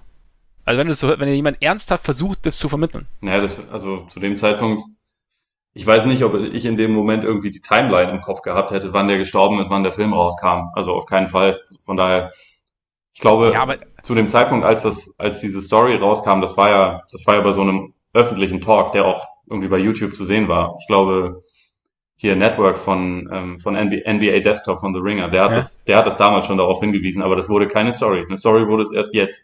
Ja, okay. Aber da kann man sich schon mal an der Nase herumführen lassen vom, vom guten alten Pelikan. Ja, Pelikan weiß ja, was er macht in der Hinsicht. Auf jeden Fall ein, pass auf, Sensationsübergang, ein Top der Free Agency. Oha, ja. ja, ich würde auch sagen, wir fangen mit unseren Tops an, oder? Wir fangen immer, oder sollen wir mit unseren Flops anfangen? Mir egal, darfst du entscheiden. Ne, wir fangen mit unseren Flops an, weil dann hören wir nämlich äh, auf dem Höhepunkt auf. Ist ja besser, ne? Wir haben doch noch einen Award, der ist auch schon unfassbar positiv. Naja, das stimmt. Aber nee, trotzdem. Ist okay, machen wir so. Möchtest du zuerst deinen ersten Flop? Ja, ich, also ich habe, wir, wir hatten uns eigentlich auf drei geeinigt. Ich habe da ja. natürlich mehr, äh, aber auch Klar. so ein paar. Re paar Regeln sind dir ja grundsätzlich egal, ne? Ja. Also du bist ja eher so der Outlaw. Fangen wir mal an mit den Hornets in dem Fall. Kemba verlieren, klar, schade, dass er keinen, dass sie ihm keinen Supermax-Vertrag geboten haben, finde ich legitim. Äh, hätte ich, glaube ich, auch ungern gemacht, dass sie das Geld dann wiederum, also 20 Millionen pro Jahr fast an Terry Rozier ausgeben, ist äh, fragwürdig, kann ich aus erster Hand bestätigen. ähm, und irgendwie die Situation bei den Hornets ist stand jetzt schon so mit die deprimierendste in der NBA, finde ich. Also es ist eine sehr traurige Kombination aus zwar ein paar ganz guten jungen Spielern, aber im Endeffekt relativ wenig. Also Building Blocks findet man jetzt nicht unbedingt wahnsinnig viele. Dazu immer noch keine, keine Cap-Flexibilität. Also ich meine, das ist kommenden Sommer dann endlich mal vorbei, aber die Hornets haben jetzt auch schon seit einer ganzen Weile keinen Anreiz mehr geboten, für irgendwen da zu unterschreiben. Also dann ist man in der Lage, wo man 20 Millionen für Terry Rozier ausgeben muss und dann auch noch denkt, man hätte was Gutes gemacht. Deswegen für mich ein ganz klarer Flop. Ja, den hatte ich auch tatsächlich. Also den, den diesen Panik, diese Terry Rozier war, war einer meiner Flops, also zumal sie auch noch Jeremy Lamb verloren haben, ihren ja. zweitbesten Scorer. Äh, Kemba, ich weiß nicht, es ist ja nicht, er hat ja selber gesagt, er würde gar keinen Supermax irgendwie unbedingt unterschreiben wollen, aber da gibt es ja dann auch Spekulationen, dass er schon wusste, dass er keinen bekommen wird oder wie, wie es dann ausschaut. Aber ja, und das Angebot war kam, was dann kam, war ja anscheinend äh, niedrig geballt, wie man das ja. so schön ausdrückt. Ja. Es ist, es ist eine deprimierende Situation. Es ist halt die Frage, wie du da irgendwie rauskommst. Und ja, aber Rosier ist jetzt nicht derjenige, oder er, er, sagen wir mal so, er wirkte nicht so wie derjenige, der dich aus dieser Situation führen kann. Und dann ist natürlich das schon sehr, sehr viel Geld, was du ihm da, was du ihm da überweist jetzt jährlich. Also die Summe ist schon krass. Ja. Wenn man das so mit ein paar anderen Point Guards auch vergleicht. Ja. Da stimmen wir also überein. Mein anderer Flop wäre in dem Fall die Geschichte in Portland. Ja, die habe ich auch da stehen. Also ich, ich, äh, ich zeige dir jetzt einfach mal meine Notiz, die ich dafür gemacht habe. Ich weiß nicht, ob du Ja. das lesen kannst. Das unterste. Äh, die, du meinst diese Ansammlung an Fragezeichen? Ja, davor steht ein Name. Na, geh, geh doch noch ein bisschen äh, nach von dir aus diesen Links. Whitesire. Ja, Das reicht an Notizen. Ja. Also das, das äh, hat mich tatsächlich auch irritiert. Was mich fast noch mehr irritiert hat, war, wie die News von diesem ähm, Trade formuliert wurde. Also von, ich meine, Chris Haynes wäre es gewesen, der ja bei den Blazers irgendwie relativ tief drin ist. Ähm, okay, das klingt jetzt ein bisschen, bisschen zweideutig. Der, der gut vernetzt ist, der glaube ich auch mit Lillard befreundet ist und äh, er hat ja auch dieses, dieses große Interview mit ihm gehabt, ne? Genau, und er hatte diese. Supermax-Geschichte vor allen anderen, äh, also als sie gerade aus den Playoffs ausgeschieden waren. Und äh, der hat das halt so formuliert. Anscheinend ist er auch mit Neo O'Shea ganz gut befreundet, dem GM, weil er hat ihn ja über den grünen Klee gelobt, wie, wie die Blazers das geschafft haben, da einen Star-Kaliber wie Hassan Whiteside irgendwie noch zu diesem Team dazu zu losen, wo ich mir denke, so, wer hat denn, äh, hat der Whiteside über die letzten Jahre überhaupt spielen sehen oder gar nicht oder einfach nur auf die Statistiken geguckt? So auf die, so pro 36 Minuten. Die sind- Die sind ja immer ganz gut bei ihm. So, also Mhm. Statistiken sind grundsätzlich nicht das Problem bei dem, aber irgendwie alles andere. Also wie man sich da das so einreden will, dass das ein, jemand wäre, der jetzt bei den Blazers mega einschlägt und die zum, äh, zum super Contender macht, ist mir dann doch auch ein bisschen unklar. Zumal sie jetzt gar keine Wings mehr haben. Wirklich gar keine. Ja, wobei, Rüdiger verteidigt seine Nachbarschaft weiterhin. Rüdiger Nachbarschaft ist noch da und Ja. äh, Kent Bazemore, ist richtig, aber irgendwie so auf den, so etwas mehr Länge auf den äh, Flügelpositionen wäre jetzt halt auch nice. Ich meine, gut, sie haben noch Mario Hisonia, das ist natürlich klasse, aber wer da dann ist- irgendwie verteidigen soll? Ja, es sind so ein bisschen, also gerade so diese Hesonia-Sache und Whiteside, also Whiteside auch, ist schon irgendwie sehr, sehr fragwürdig. Also, sagen wir mal so, ich kann nachvollziehen, dass sie die Harkless-Amino-Geschichte mal so ein bisschen aufbrechen wollten, einfach weil ihnen das in den Playoffs, also zwar Defense gebracht hat, aber halt einfach das Offensiv dann irgendwann so kompliziert war, dass, dass sie ja teilweise nicht mal mehr spielbar waren. Ja.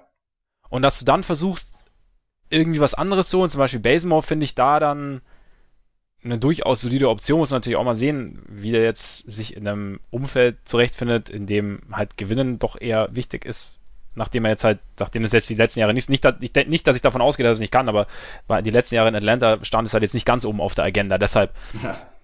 Äh, vielleicht, ja, brauchst vielleicht da ein bisschen Anpassung, aber finde ich vom Spielertypen her, kann ich den auf jeden Fall nachvollziehen, zumal sie dafür äh, Turner haben ziehen lassen, der zwar dann am Ende gerade gegen Denver wichtige Impulse gesetzt hat, wie es immer so schön heißt, und auch einen ganz guten Job gemacht hat, der aber ja, bei, dem man sich ja immer noch gefragt hat, also die letzten Jahre gefragt warum er damals so viel Geld bekommen hat und der irgendwie auch nicht so 100% ins Konzept gepasst hat, das kann ich schon verstehen. Aber du hast schon recht, dass irgendwie so dieser, dieser Defense-Aspekt dann nach den Abgängen von Harkless und, und Amino auf dem Flügel so ein bisschen zu, zu, zu kurz kam und Whiteside die Grundüberlegung zu sagen, okay, Nurkic wird irgendwann wahrscheinlich vielleicht eventuell zurückkommen. Wir wissen nicht genau wann, wir wissen nicht genau wie und wir wollen uns da absichern. Ich meine, Whitesides Vertrag läuft ja auch aus.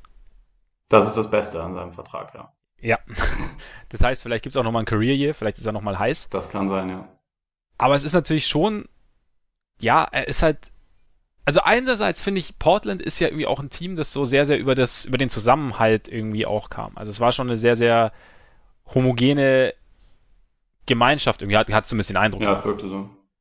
Und Whiteside ist zumindest, ist jetzt nicht dafür bekannt, dass er, dass er sich jetzt irgendwie groß unterordnet. Vielleicht hat Lillard aber auch ein gutes Händchen. Ich meine, Lillard gilt ja als, als sehr, sehr guter Leader und als sehr, sehr ja, integrativer Leader sozusagen. Vielleicht funktioniert das. Ich meine, spielerisch natürlich, Whiteside fühlt sich jetzt in der Nurkic-Rolle, glaube ich, nicht so wohl. Nee, So, weil er dass nicht er so ein bisschen raus muss oder zumindest nicht passt. Ja. So, ich meine, also grundsätzlich als, als äh, Rebounder, Shotblocker und Finisher hat er ja auch seine Qualitäten. Ja. Ähm, das kann man sich dann im Prinzip schon schönreden. Ich denke halt, dass ähm, abgesehen von den beiden Guards plus Nurkic ist halt vielleicht der wichtigste Spieler, den sie eigentlich noch haben, Zach Collins, Mhm. bei dem das jetzt dann vielleicht wieder die äh, Spielzeit ein bisschen limitiert. Ich weiß es nicht. Also ich, ich finde es ja an sich auch ein bisschen schade, dass Jimmy Butler und Hassan Whiteside nicht im gleichen Team sind, damit Butler ihm irgendwie im ersten Training den Kopf abreißt, was Ja. wahrscheinlich passiert wäre. Ich meine, das ist ja über die letzten zwei Jahre in Miami gab es ja schon immer wieder Stunk von Seiten Mhm. Whiteside, der mit seiner Rolle nicht einverstanden war und Mit seiner Ja, Spielzeit, genau. mit seinen Touches und so.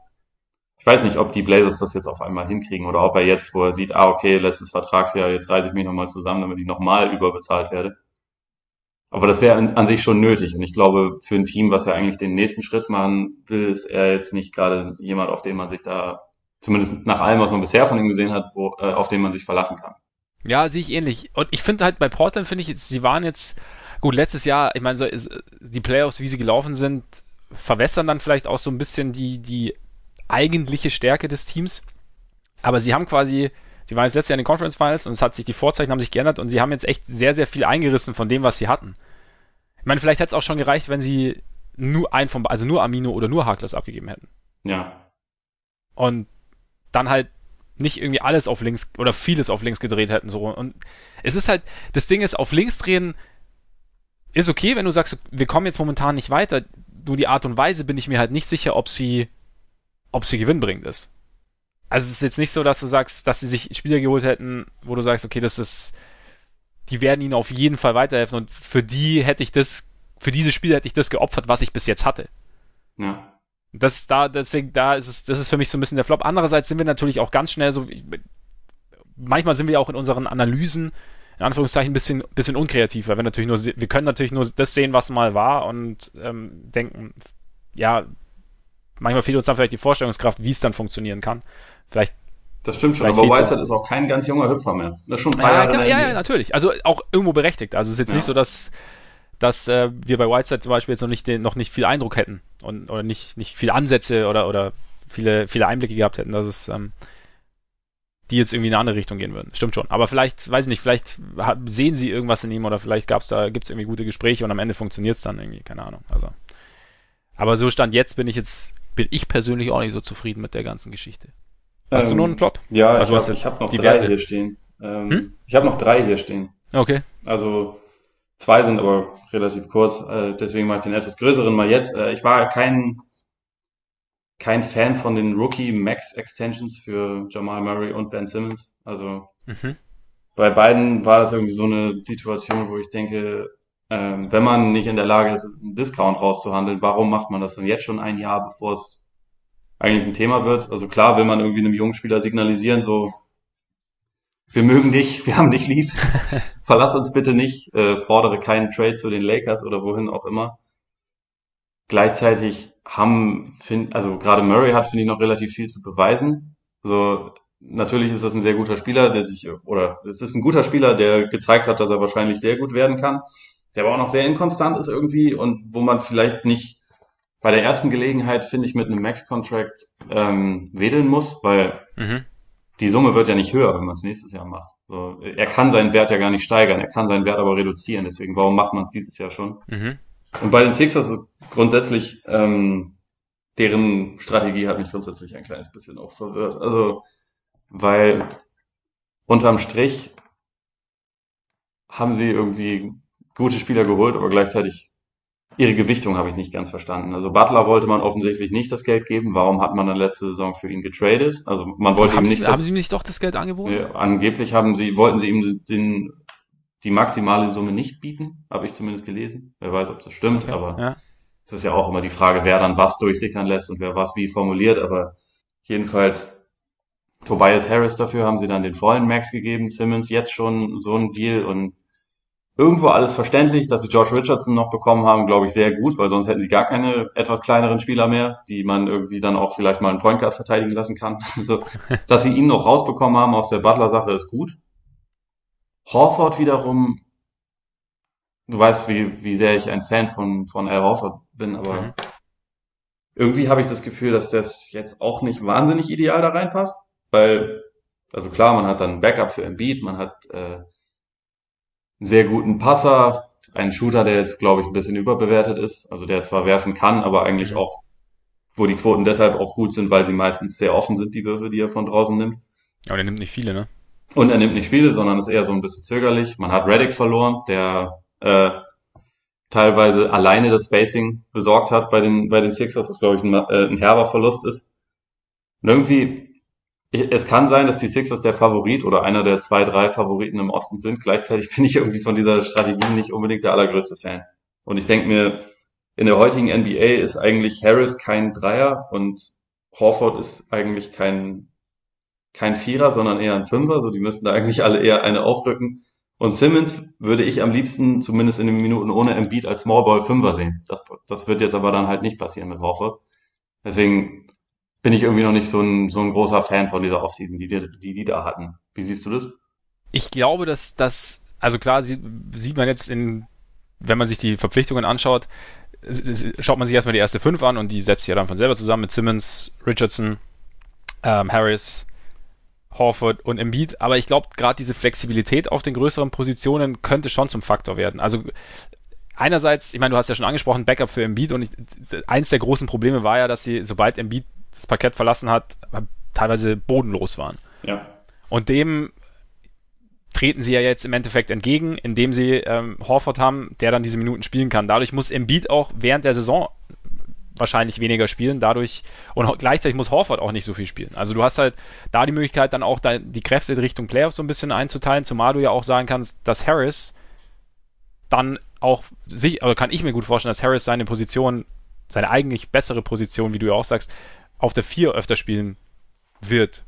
Und dadurch hast du, und ich glaube, dass diese Flexibilität ihnen schon einiges bringen wird. Ich glaube, dass sie auch während der Playoffs einfach gesehen haben, dass diese Länge und gute Defense schon sehr, sehr ätzend sind für andere Mannschaften. Also ja. waren auch äh, für, die, für die Raptors ätzend. Offensiv wird sicherlich kompliziert, oder kann ich mir vorstellen, dass es komplizierter wird als letztes Jahr. Also schon allein dadurch, dass, wie du sagst, Reddick fehlt. Aber es könnte halt auch noch ekliger werden defensiv. Und dann, ja, das, also ich glaube, Spiele gegen die Sixers werden dann halt, oder gerade, äh, wenn wir dann schon mal Richtung, Richtung Playoffs schauen, Serien gegen, gegen die Sixers werden, glaube ich, eher, eher so ein kleiner Fight.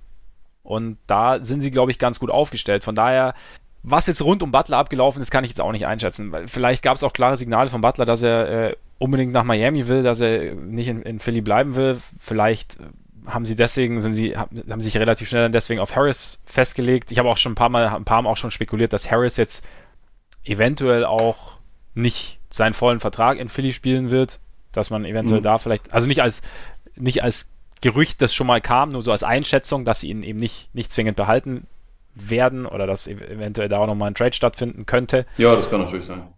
Was halt weiterhin ist, ist es halt tiefenmäßig, ist es halt weiterhin schwierig. Und da weiß ich nicht, wie da, wie sie da irgendwie vorangehen können und, und ja, Simmons ist halt. Sie haben eigentlich keine Guards. Das ist ja, eben. etwas problematisch. Das ist, ja, so, bei, bei Sportrack ist die, diese Aufteilung ist halt immer geil. Also hast du drei Point Guards, Simmons, wie gesagt, den ich gerne mal als Smallball Fünfer sehen würde, äh, Raul Netto, Shake Milton mhm. und Zaire Smith. Stimmt, Zaire Smith, äh, Smith haben sie ja noch, ja.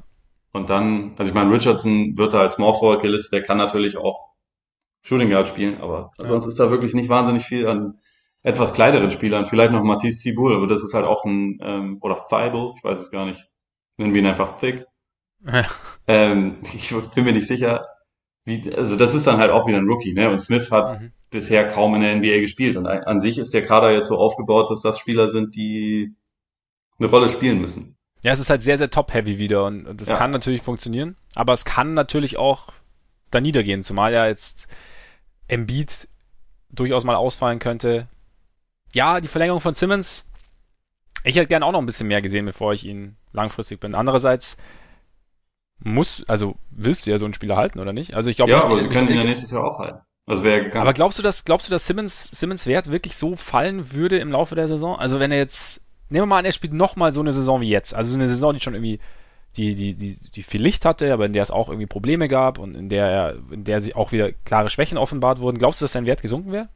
Oder glaubst du nicht, dass, dass ein anderes Team eventuell gekommen wäre, das ihm trotzdem das größtmögliche Gehalt geboten hätte? Ja, das kann schon sein, aber also ich, ich glaube nicht, dass der Wert für ihn auf dem Markt gefallen wird. Ich glaube, es wird für ihn auch nächstes Jahr ein Team geben, das ihn halten will. Nur du weißt ja nächstes Jahr mehr darüber, wie passen eigentlich Harris und Embiid und Simmons mm, wirklich ja, zusammen. Ja. Und Horford jetzt noch, der noch irgendwie mit in dieser Verlosung drin ist.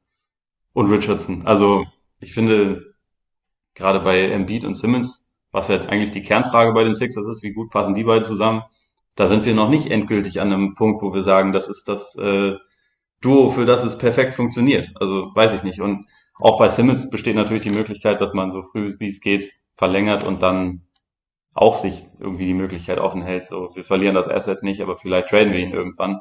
Mhm. wie gesagt, sie hätten die volle Kontrolle auch nächstes Jahr noch gehabt. Deswegen fand ich einfach irgendwie das ein bisschen überhastet. Aber es mhm. ist jetzt nicht wirklich schlimm. Letztendlich wollte ich ein, ein bisschen über die Sixers reden. Okay, okay. Weil mich deren Gebaren, wie gesagt, insgesamt etwas verwirrt hat und ich nicht so, ich, ich das nicht so positiv sehe wie viele andere, die jetzt irgendwie meinen, die Sixers sind äh, der Top-Favorit im Osten, weil ich mir einfach noch nicht, noch nicht so ganz sicher bin, wie die fünf besten Spieler des Teams offensiv in den Playoffs funktionieren werden und wer da der Go-To-Guy ist, weil meiner Meinung nach kein, keiner der Spieler ein klassischer Go-To-Guy ist. Mhm. Und das ist yeah. finde ich. Das war halt Butler. Ja, genau. Hat, jeder hat halt, der jetzt da ist, hat halt offensiv die eine oder andere Lücke einfach. Und da, und als Go-To-Guy solltest du zumindest, sollten die Lücken nicht allzu groß sein. Ja. Und dann, ja, nee, stimmt. Also das, da, da bin ich, da bin ich auch gespannt, beziehungsweise, naja, skeptisch will ich jetzt nicht sagen, aber ich bin auf jeden Fall gespannt, wie sich das irgendwie, wie sich das entwickeln wird. Vielleicht hat ja Ben Simmons auch nach dem Sommer na, zumindest einen halbwegs fallenden Wurf. Sie sah schon wieder anders aus. Nicht, dass ich mich da jetzt drauf verlassen würde. Vielleicht hat Embiid auch keine Wampe mehr und ist dann auf einmal immer fit. Das wäre aber, ich meine, das könnte man ja noch, noch besser angehen eigentlich als den. sollte, sollte man meinen, ja. ja. Von daher wäre das, das wäre schon mal ein guter Ansatz. Ja, Murray, keine Ahnung. Also vielleicht ist es auch, auch das Signal einfach frühzeitig zu sagen, okay, du bist mit Jokic zusammen unser Gerüst für die Zukunft und halt da irgendwie so eine, so eine gewisse Bindung zwischen Franchise und Spieler auch irgendwie aufzubauen und, und halt auch dem Spieler ein gewisses Vertrauen zu geben. Klar, wir gehen dann immer schnell in die Richtung, okay, der hat jetzt irgendwie seinen, seinen Max-Vertrag, fünf Jahre, ist jung, jetzt erstmal äh, Füße hoch und ähm, Sonne auf dem Bauch scheinen. Aber vielleicht hat es auch eine, eine, eine eher positive Wirkung. Vielleicht hat es auch, dass das ja, dass man dann irgendwie auch so eine gewisse, ich will jetzt nicht zwingend sagen Dankbarkeit, aber ich sage trotzdem Dankbarkeit verspürt und sich dann noch ein bisschen, ja, halt mehr Identifikation, mehr, mehr Sicherheit für sich selber, vielleicht ist es auch was. Und ich finde zum Beispiel, dass Murray, also ich meine, für mich ist Simmons noch mehr ein Versprechen eigentlich als Murray. Also vom Potenzial ist Simmons für mich deutlich stärker als Murray, aber ich, wenn ich mir die, und auch wenn Murray wechselhaft war in den Playoffs, finde ich nicht, dass das Simmons in der Masse da mehr Leistung gezeigt hat als Murray. Ich finde, da unterschätzen wir aber den defensiven Impact von Simmons. Okay, also, okay. Den, ja, sehr, sehr dann, dann, dann, dann, dann, ähm, nee, das stimmt, da hast du recht. Dann gehen wir, auch, gehen wir in Richtung Offense. Sagen wir es mal so. Also Verlässlichkeit in der Offense. Ja, ich, ich, ich, verstehe den Punkt. Also in, in den Playoffs definitiv. In, den, äh, in der Regular Season ist, glaube ich, Simmons definitiv ähm, der produktivere und konstantere Spieler bisher, ja. aber in den Playoffs hast du schon, hast du schon recht. Da ist, ist er noch mehr schuldig geblieben. Ja, genau. Aber das kann sich aber auch ändern. Also wie gesagt, vom Potenzial her sehe ich, sehe Wenn er auf der 5 spielt. Wenn er auf der 5 spielt. Und werfen kann. und äh, eigentlich nur noch jeden Angriff per 360 Windmill von der, ja. von der Mittellinie abschließt. Genau, wäre schwer zu verteidigen. das ist korrekt. Das, äh, ich glaube, dass die, diese Offense versuchen die Pelicans jetzt mit Zion zu spielen übrigens. Ja. Die, die Mittellinie wird freigeblockt und dann kann er abheben. es ist eigentlich dann ein Dreier. Ja, wenn du, ja. ja, schon, ne? Aber nicht, wenn er sich am Ring festhält. Also, er muss so den Der Blake Griffin Dank machen, also ihn ja, so ein bisschen genau. von oben dann reinwerfen. Ja. Dann ist okay. er, legt, er legt ihn einfach nur so rein, weißt er steht dann kurz in der Luft, dann lässt er ihn los und dann. Ja. Kann man schon drauf freuen. Klingt fair. Ja. Ich habe noch einen letzten Flop. Hau raus.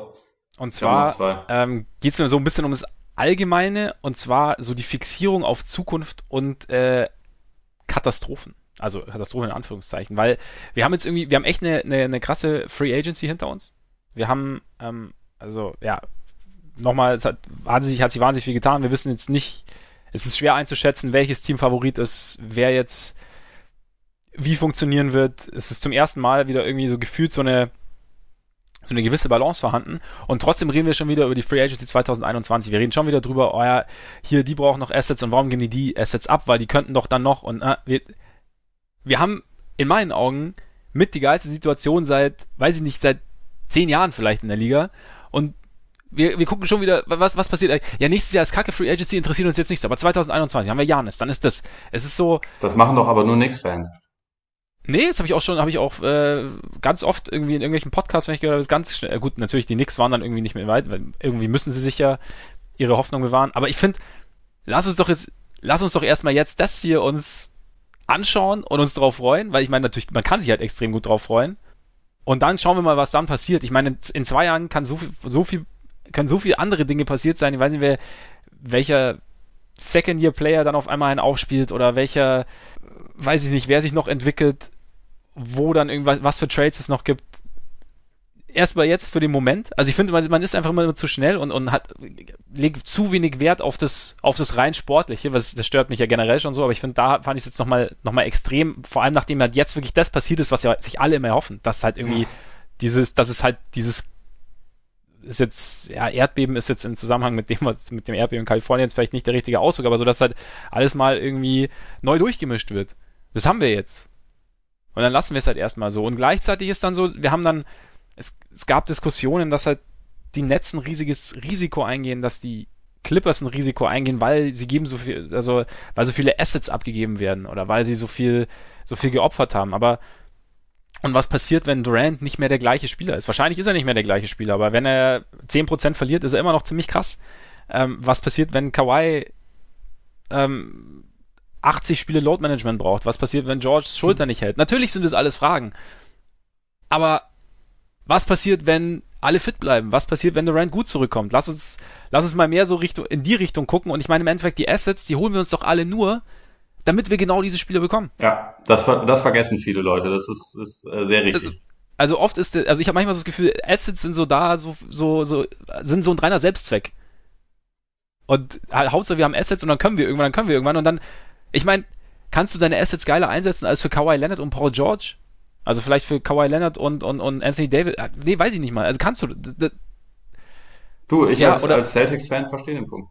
Ja, und deshalb finde ich, also wir sind, ich finde, wir sollten die Sachen mal wieder ein bisschen versuchen, ein bisschen positiver zu bewerten und uns mehr also auf diesen, auf das konzentrieren, was wir haben und dann irgendwann die Zukunft kommt dann schon. Also ich meine, als Franchise muss ich natürlich schauen, wie stelle ich mich in eine gewisse Richtung auf, aber wir haben jetzt auch gesehen, die Knicks zum Beispiel, die irgendwie im Februar äh, Porzingis weggetradet haben und jetzt ohne irgendwas dastehen. Also so, so irgendwie so weit im Voraus zu planen oder ohne irgendwie Wissen oder halt zu denken, das passt dann schon irgendwie, bringt natürlich auch nichts. Und daher, ja. Ja, ich glaube, ich, ich, ich äh, verstehe den Punkt und ich glaube, ich, ich kann es so zusammenfassen. Du siehst es wie die äh, Teams aus LA. Scheiß auf die Zukunft, lebt im Hier und Jetzt. Carpe fucking diem, nicht wahr? Äh, nein, ich, ich will nicht die Zukunft, natürlich Carpe diem immer, aber ich würde die Zukunft nicht, nicht außen vor lassen, aber ich würde die Gegenwart nicht für die Zukunft opfern. Je, ja. Je, jedes Mal. War also be bewusst etwas versimplifiziert, ich weiß, aber ich weiß. Äh, ich verstehe den Punkt. Ähm, gleichzeitig bei, da ich die Knicks eh noch auf dem Zettel stehen hatte, kommen wir doch dann direkt zu ihnen. Ähm, da ist man natürlich auch in der Lage, wo man den Fans immer wieder irgendwas verkaufen muss, damit sie nicht komplett den Verstand verlieren oder zu, oder Netzfans werden oder was auch immer. Äh, oder die Knicks einfach aus, äh, aufgeben, was absolut legitim wäre. Also jeder ja. Knicks-Fan, der zuhört und sich fragt, darf ich das? Sicher. Also sie, sie haben genug Gründe dafür geliefert. Also jetzt gerade sind sie ja auch in der Lage, wo ich das Schlimme ist ja nicht mal die Deals, die sie jetzt gemacht haben, finde ich. So, natürlich sind mehr Power Forwards als irgendwer braucht, aber trotzdem, irgendwas mussten sie machen, äh, ist nicht geil, aber ist auch, und natürlich hätten sie lieber andere Spieler bekommen, aber die sind nun mal nicht gekommen. Irgendwas muss man dann machen.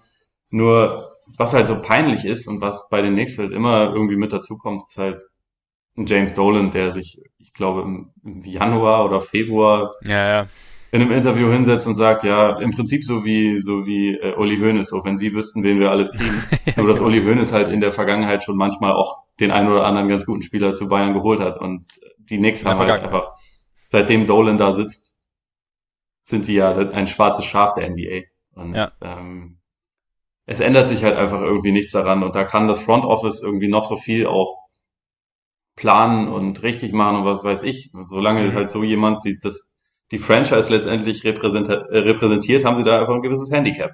Und das ist, ist nach wie vor so. Deswegen sind die Knicks in der Form für die Arroganz von James Dolan dann ein Flop. Mehr als für die Offseason selbst, die nicht, wie gesagt, nicht toll war, aber äh, ich meine, immerhin haben sie RJ Barrett und ja. da können wir jetzt erstmal gucken, wie gut der ist, bevor wir da irgendwie irgendwelche Horrorszenarien aufstellen. Aber Dolan ist, ist das wandelnde Horrorszenario. Das kann man, glaube ich, über ihn definitiv sagen.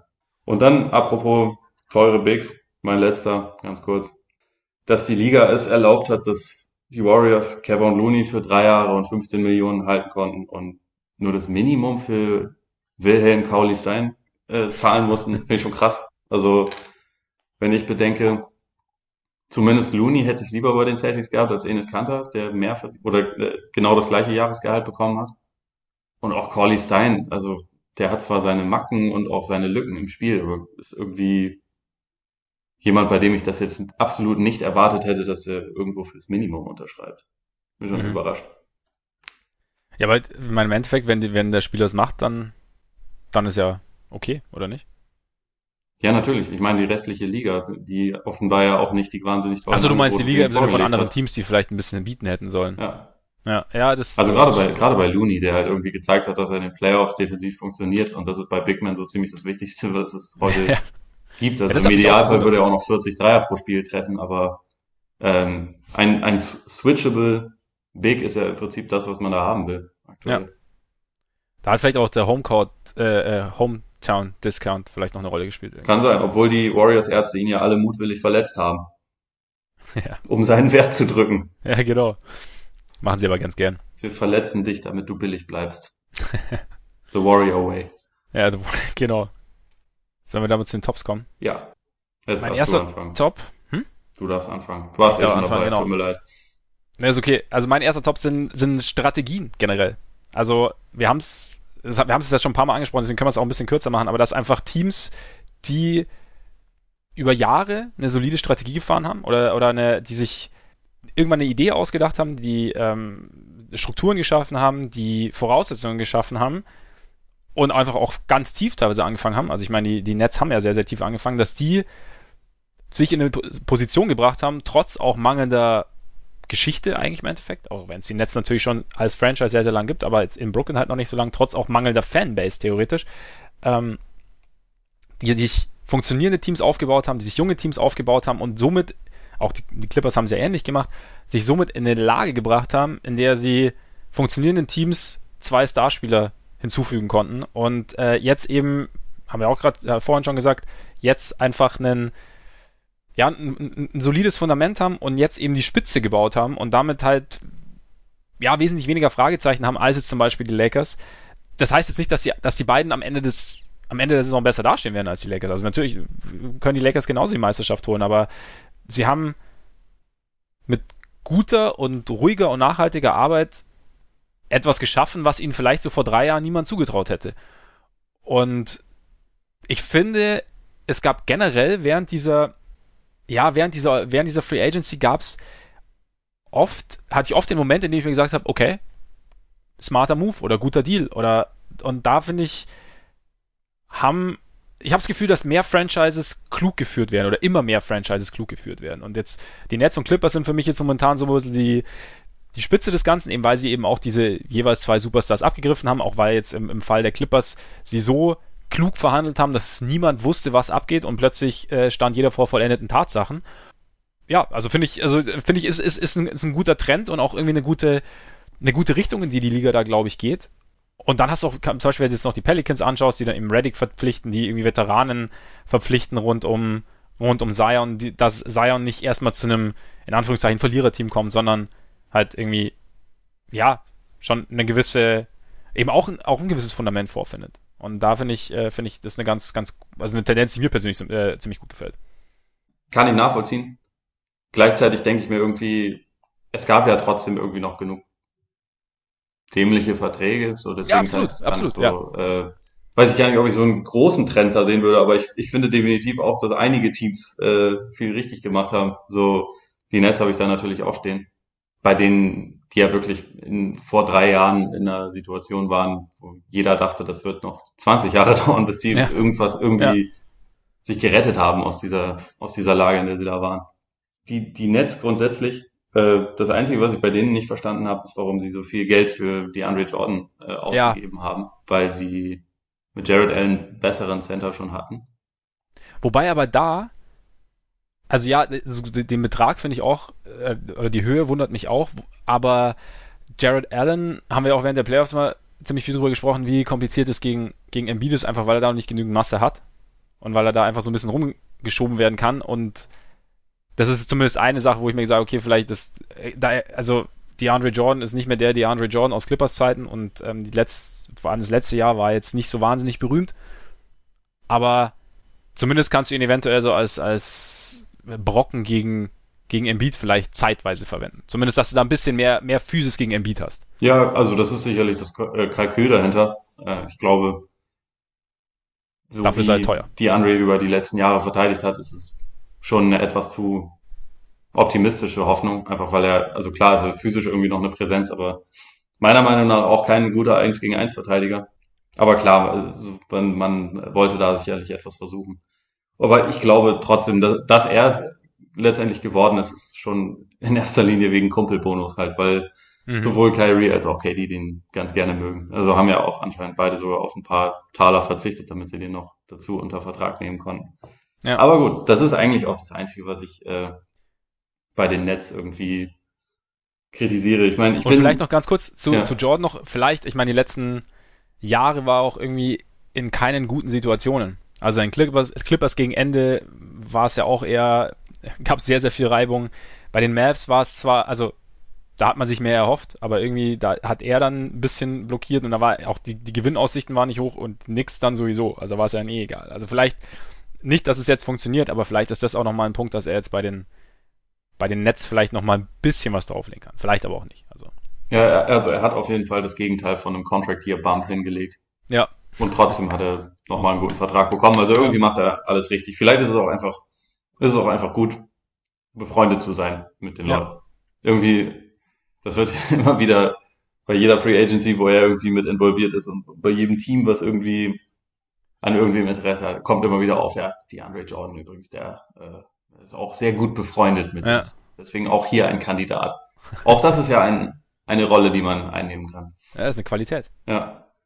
Und wie es jetzt dann, ich meine, nächstes Jahr wird es eh noch nicht wahnsinnig gut werden, glaube ich, sondern, also die, die Nets sind sicherlich ein Playoff-Team, aber ohne Durant sind sie kein, kein richtig gutes Team. Mhm. Aber ich bin da mal gespannt, wie es danach wird. Also einfach, wir haben ja auch schon ein paar Mal drüber geredet, dass äh, ich mir jetzt nicht ganz so sicher bin, wie gut Kyrie und Durant dann noch befreundet sind, wenn sie tatsächlich zusammenspielen. Aber ich bin gespannt drauf, das zu sehen. Es ist schade, dass ja. wir es jetzt erst äh, übernächstes Jahr wahrscheinlich sehen werden, aber auf jeden Fall eine interessante Situation und äh, ja, wie die Nets sich aus dem Morast rausgezogen haben, ist auf jeden Fall krass. Nach dem, nach dem Trade damals mit Boston, dass sie mhm. dann jetzt binnen weniger Jahre eigentlich eine bessere Perspektive haben als die Celtics, ist schon, schon sehr überraschend. Absolut, absolut. Hätte eigentlich vor, vor einem guten Jahr noch niemand dran gedacht, ne? Ja. Also sie wurden ja immer wieder gehandelt und man sagte so, ja, das, da entsteht was ganz Gutes, aber da war, da ging es ja eigentlich immer mehr um da wird dann Cap Space sein und vielleicht kommen dann Stars. Es war, glaube ich, da noch nicht so abzusehen, dass sie dann auch schon ein Fundament haben, was eigentlich ganz gut ist. Ja. Und da sind zwar jetzt dann auch welche gegangen, unter anderem natürlich die Angelo Russell, aber so Spieler wie Dinwiddie, äh, Joe Harris oder, oder Allen natürlich, die, die haben ja da schon auch so ein kleines bisschen was, was entwickelt. Genau, und Le Levert ist äh, grundsätzlich jetzt nächste Saison ja der, der zweitwichtigste Spieler wahrscheinlich. Ja.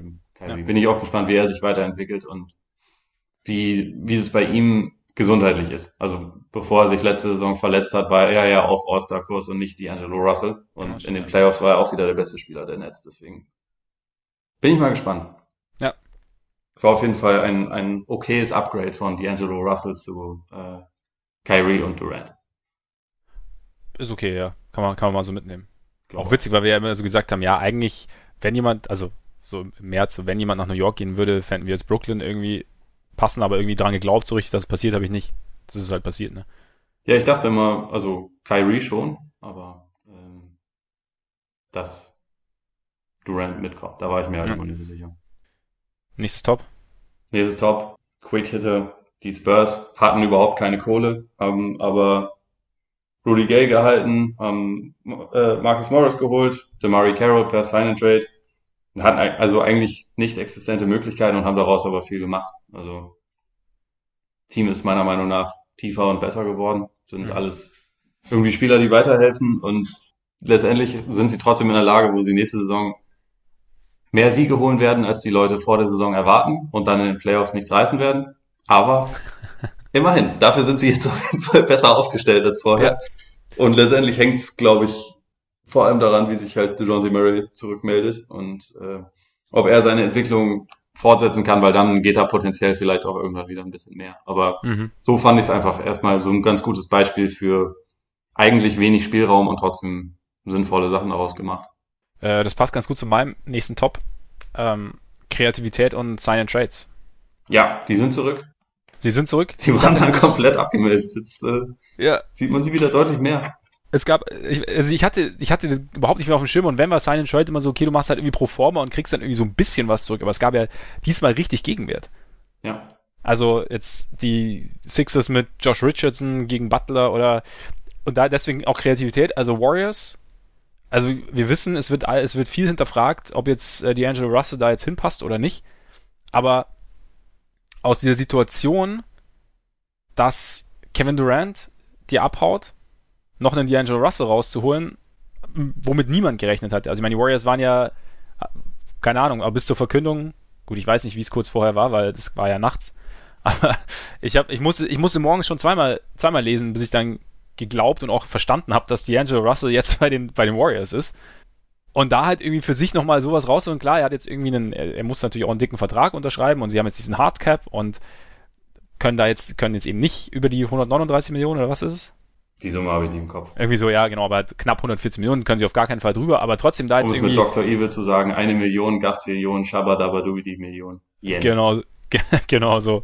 Da können sie, ja, also das, das ist halt, ist es Light Years? Nein, es ist nicht Light Years, aber es ist schon äh, das Beste aus der Situation gemacht, in meinen Augen zumindest. Also, weil du musst, man muss ja auch bedenken, dass sie jetzt von Oakland, wo sie ihre feste Fanbase, hat, Fanbase hatten, nach San Francisco ziehen und wahrscheinlich nicht alle mitnehmen werden, die in Oakland so unterwegs waren.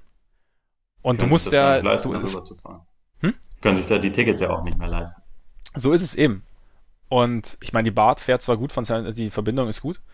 Ich habe es auch einmal gemacht, das funktioniert schon, aber es wird, es wird sich, es muss sich was ändern. Ähm, und von daher, das irgendwie, also das auf die Idee zu kommen und auch dann eben sich so, so eine gewisse Flexibilität zu bewahren, indem man halt sagt, okay, ich meine, es gibt jetzt auch die Gerüchte, dass, man, dass er jetzt halt erstmal da ist, Russell, und dann, wenn, wenn Clay zurückkommt, dass man mal schaut, ob er dann vielleicht das Asset verwendet wird und da würde ich sogar von ausgehen. Hm? Da, da würde ich auch ja. von ausgehen. Ne?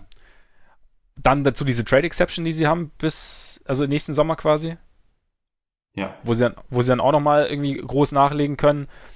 Und das halt alles eben in Verbindung mit einem Sign and Trade, finde ich schon, kam für mich überraschend und ich bin's auch, also ich, ich finde da, wie gesagt, auch wenn der Fit nicht klar auf der Hand liegt, wobei ich da auch wieder bei der Kreativität unsererseits bin, vielleicht funktioniert es nämlich auch und wir können es uns gerade noch nicht vorstellen und vielleicht finden sie da auch Mittel und Wege. Bin beeindruckt gewesen.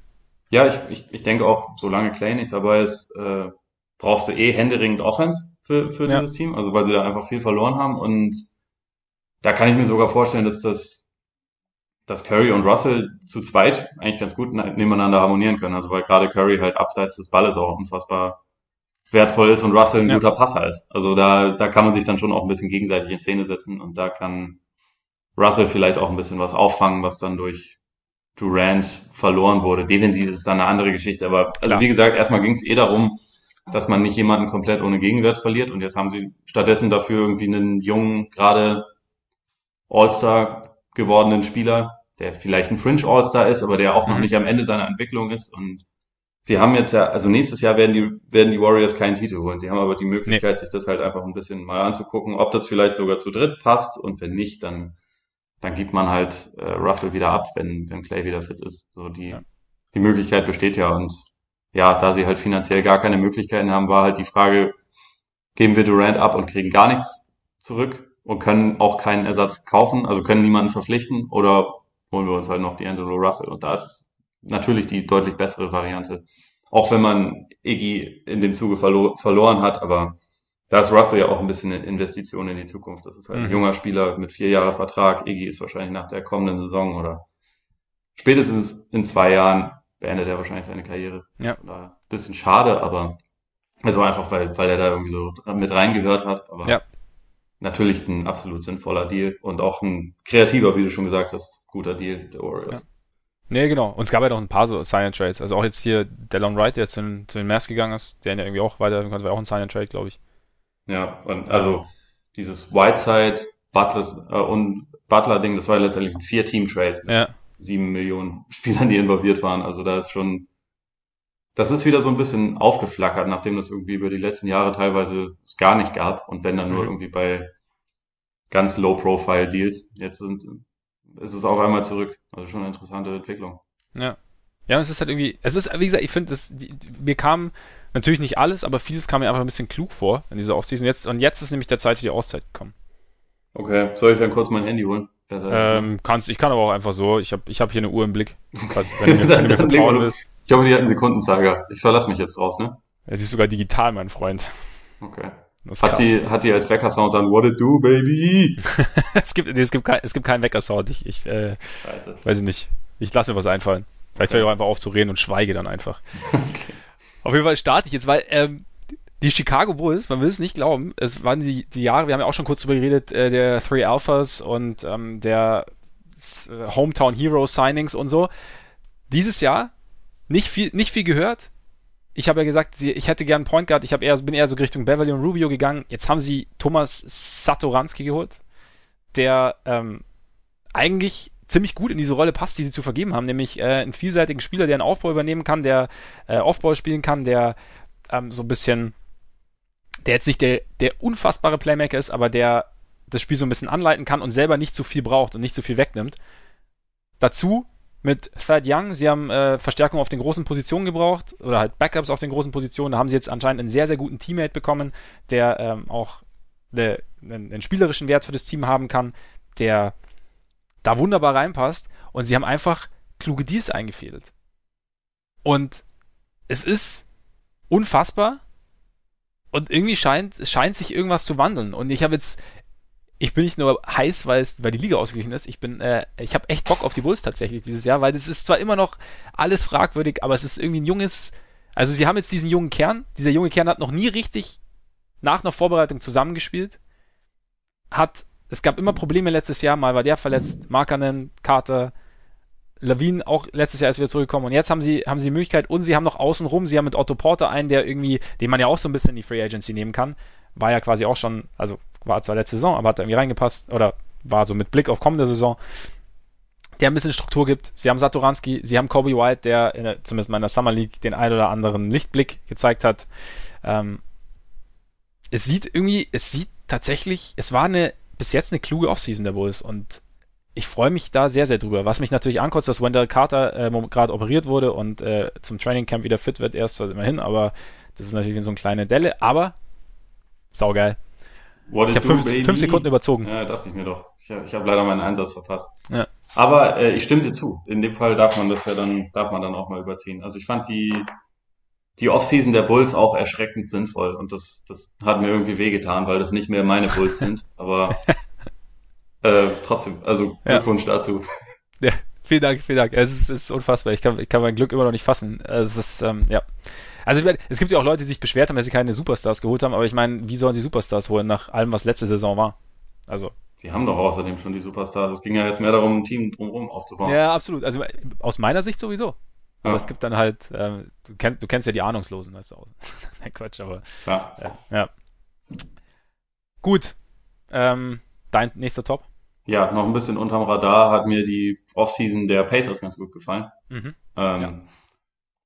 Mit Brockton sowieso, den wir beide sehr lieb haben, wenn er fit ist. Äh, auf jeden Fall sehr gut. Auch vor allem ein Upgrade, nachdem wir, glaube ich, alle ein bisschen geschockt waren von der, von der Nachricht, dass Darren Collison einfach mal mit 31 zurücktritt.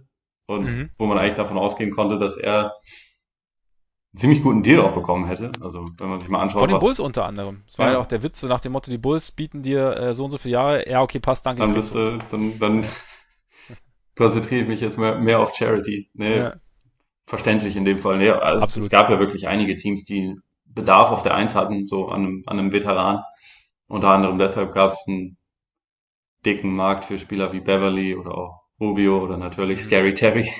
Ja. Äh, deswegen habe ich das schon überrascht und also wenn man bedenkt, dass Brockton jetzt fast genauso viel oder minimal mehr verdient als, als Rosier, ist auf jeden Fall die bessere Variante. TJ McConnell hat man da dann auch irgendwie gleich noch einen ganz guten Backup dazu geholt. Aaron Holiday ist ja auch noch da. Dazu ja. Jeremy Lamb auf Shooting Guard nicht schlecht. TJ ja. Warren bringt auch so ein bisschen Scoring Punch mit rein. Das ist ja. auch jemand, der noch nie abgespielt hat, aber dafür kann er halt punkten und also vielleicht bringt man ihm das mit dem Abspielen ja irgendwie auch noch bei und dann ist das, glaube ich, ich meine, wir, wir haben ihn ja noch nie in einem Team gesehen, das tatsächlich Spiele gewinnen kann. Vielleicht mhm. ändert sich das ja jetzt dann auch ein bisschen, wer weiß. Nach wie vor ist halt so ein bisschen die Frage, wie sie sich langfristig auf der Center-Position entscheiden. Also ob sie jetzt dann wirklich darauf gehen, dass Sabonis zum Power Forward wird und mhm. startet neben, neben Turner. Ich weiß nicht. Also wir hatten das Thema ja letzte Saison auch schon ja. mal. An sich könnte es gerade defensiv schon funktionieren. Offensiv müssten sich beide halt so ein kleines bisschen umstellen. Vielleicht funktioniert es, also nach allem, was man bisher so hört, wollen sie sich das ja noch eine Saison anschauen. Mhm. Und bei Sabonis muss die Entscheidung ja im Prinzip eher erst nächstes Jahr fallen, weil er dann Restricted Free Agent ist. Aber ich glaube, die Pacers sind jetzt halt nicht, noch nicht unbedingt irgendwie eine, eine, ähm, ein Contender oder so, aber sie sind ein Team, was sich, glaube ich, obwohl sie ein paar wichtige Spieler verloren haben, sich irgendwie trotzdem einigermaßen weiterentwickelt haben. Ja. Deswegen bin ich da eigentlich recht, recht positiv. Finde ich, haben sie, haben sie ganz gut gemacht. Ja, einfach sinnvoll verstärkt und ergänzt. Und äh, ja, deswegen sind sie auch tatsächlich bei mir noch einer. Ähm, hast du noch einen dann? Ja, ich habe noch einen. Dann du nicht mehr raus. Meine drei sind damit, beziehungsweise ich habe theoretisch, also das haben wir jetzt auch, das haben wir ausführlich schon gesprochen, ich habe halt diese ausgeglichene Liga allgemein. Ja. Haben wir ja schon öfter darüber gesprochen, aber der Punkt ist einfach, ich habe jetzt halt unfassbar Bock auf die neue Saison. Das ist einfach. Das, das ist, gut, nachdem du mir neulich noch so dein Leid geklagt hast. Ja, wie gesagt, es, ist, es stand und viel mit Kawhi und den Lakers und äh, zum Glück ist er zu den Clippers gegangen. Und, und jetzt ist dann halt letztendlich nur ein Thad Young in Chicago, um dich wieder umzustimmen. Ja, das finde ich richtig gut. Ja. Gefällt mir. Es gibt also auch nächste Saison einen Korpiger Podcast. Das ist auch schön. Ja, auf jeden Fall. Auf jeden Fall. Jetzt erst recht. Ja. Äh, ja, letztes Team ist eins, über das wir vor ein paar Wochen schon mal gesprochen haben. Im Sinne, äh, im Zuge eines Trades, den sie da gemacht haben. Auch in der Free Agency haben mir die Utah Jazz gut gefallen. Also, mhm. sie haben ja den Bogdanovic aufgenommen, den die Pacers verloren haben, zu Ed Davis auch für einen Preis bekommen, der mich doch ziemlich überrascht hat. Ich glaube, 4,3 Millionen oder sowas. Mhm. Auf jeden Fall irgendwie erschreckend wenig für so einen guten Spieler. Und ich glaube, die Jazz sind jetzt doch auf jeden Fall irgendwie mittendrin in der Verlosung um die, um die Plätze, was die besten Teams auch im Westen angeht. Also ja. sie haben vielleicht weniger Upside als jetzt ein Team wie die Lakers oder vor allem die Clippers, wenn da alles auf allen Zylindern ähm, dampft, aber so, das ist jetzt ein tiefes Team, was irgendwie wenig, wenig Lücken hat. Also vielleicht hätte man gerne noch einen gestandenen Vierer, aber man hat ein paar Wings, die das auch spielen können und dazu ja zwei gute Rim Protector, also mit Gobert und Davis, mhm. wo man jetzt vielleicht dann auch nicht, nicht riesig sein muss auf dem Flügel. Also irgendwie gefällt mir das alles ganz gut. Auch so ein Moody fürs Minimum, Jeff Green, Stimmt, unser ja. aller Lieblingsspieler fürs Minimum, auch ja. nicht schlecht. Hat was. Ja, auch, ja, also das da, da, sie sind ihre Probleme echt oder ihre Problemstellen echt sehr, sehr gut angegangen und haben es auch so ein bisschen, haben es geschafft, auch so ein bisschen mal einmal kräftiger am Baum zu rütteln und so ein bisschen ähm, eine neue Dynamik irgendwie, glaube ich, vielleicht reinzubekommen. Also mit, mit dem Conley und auch Ed Davis, der auch als, als sehr, sehr guter Teamkollege und Glue-Guy und so gilt. Und ähm, Bogdanovic gibt den auch noch zusätzliche Offensivpower. Also ist schon, sieht gut aus.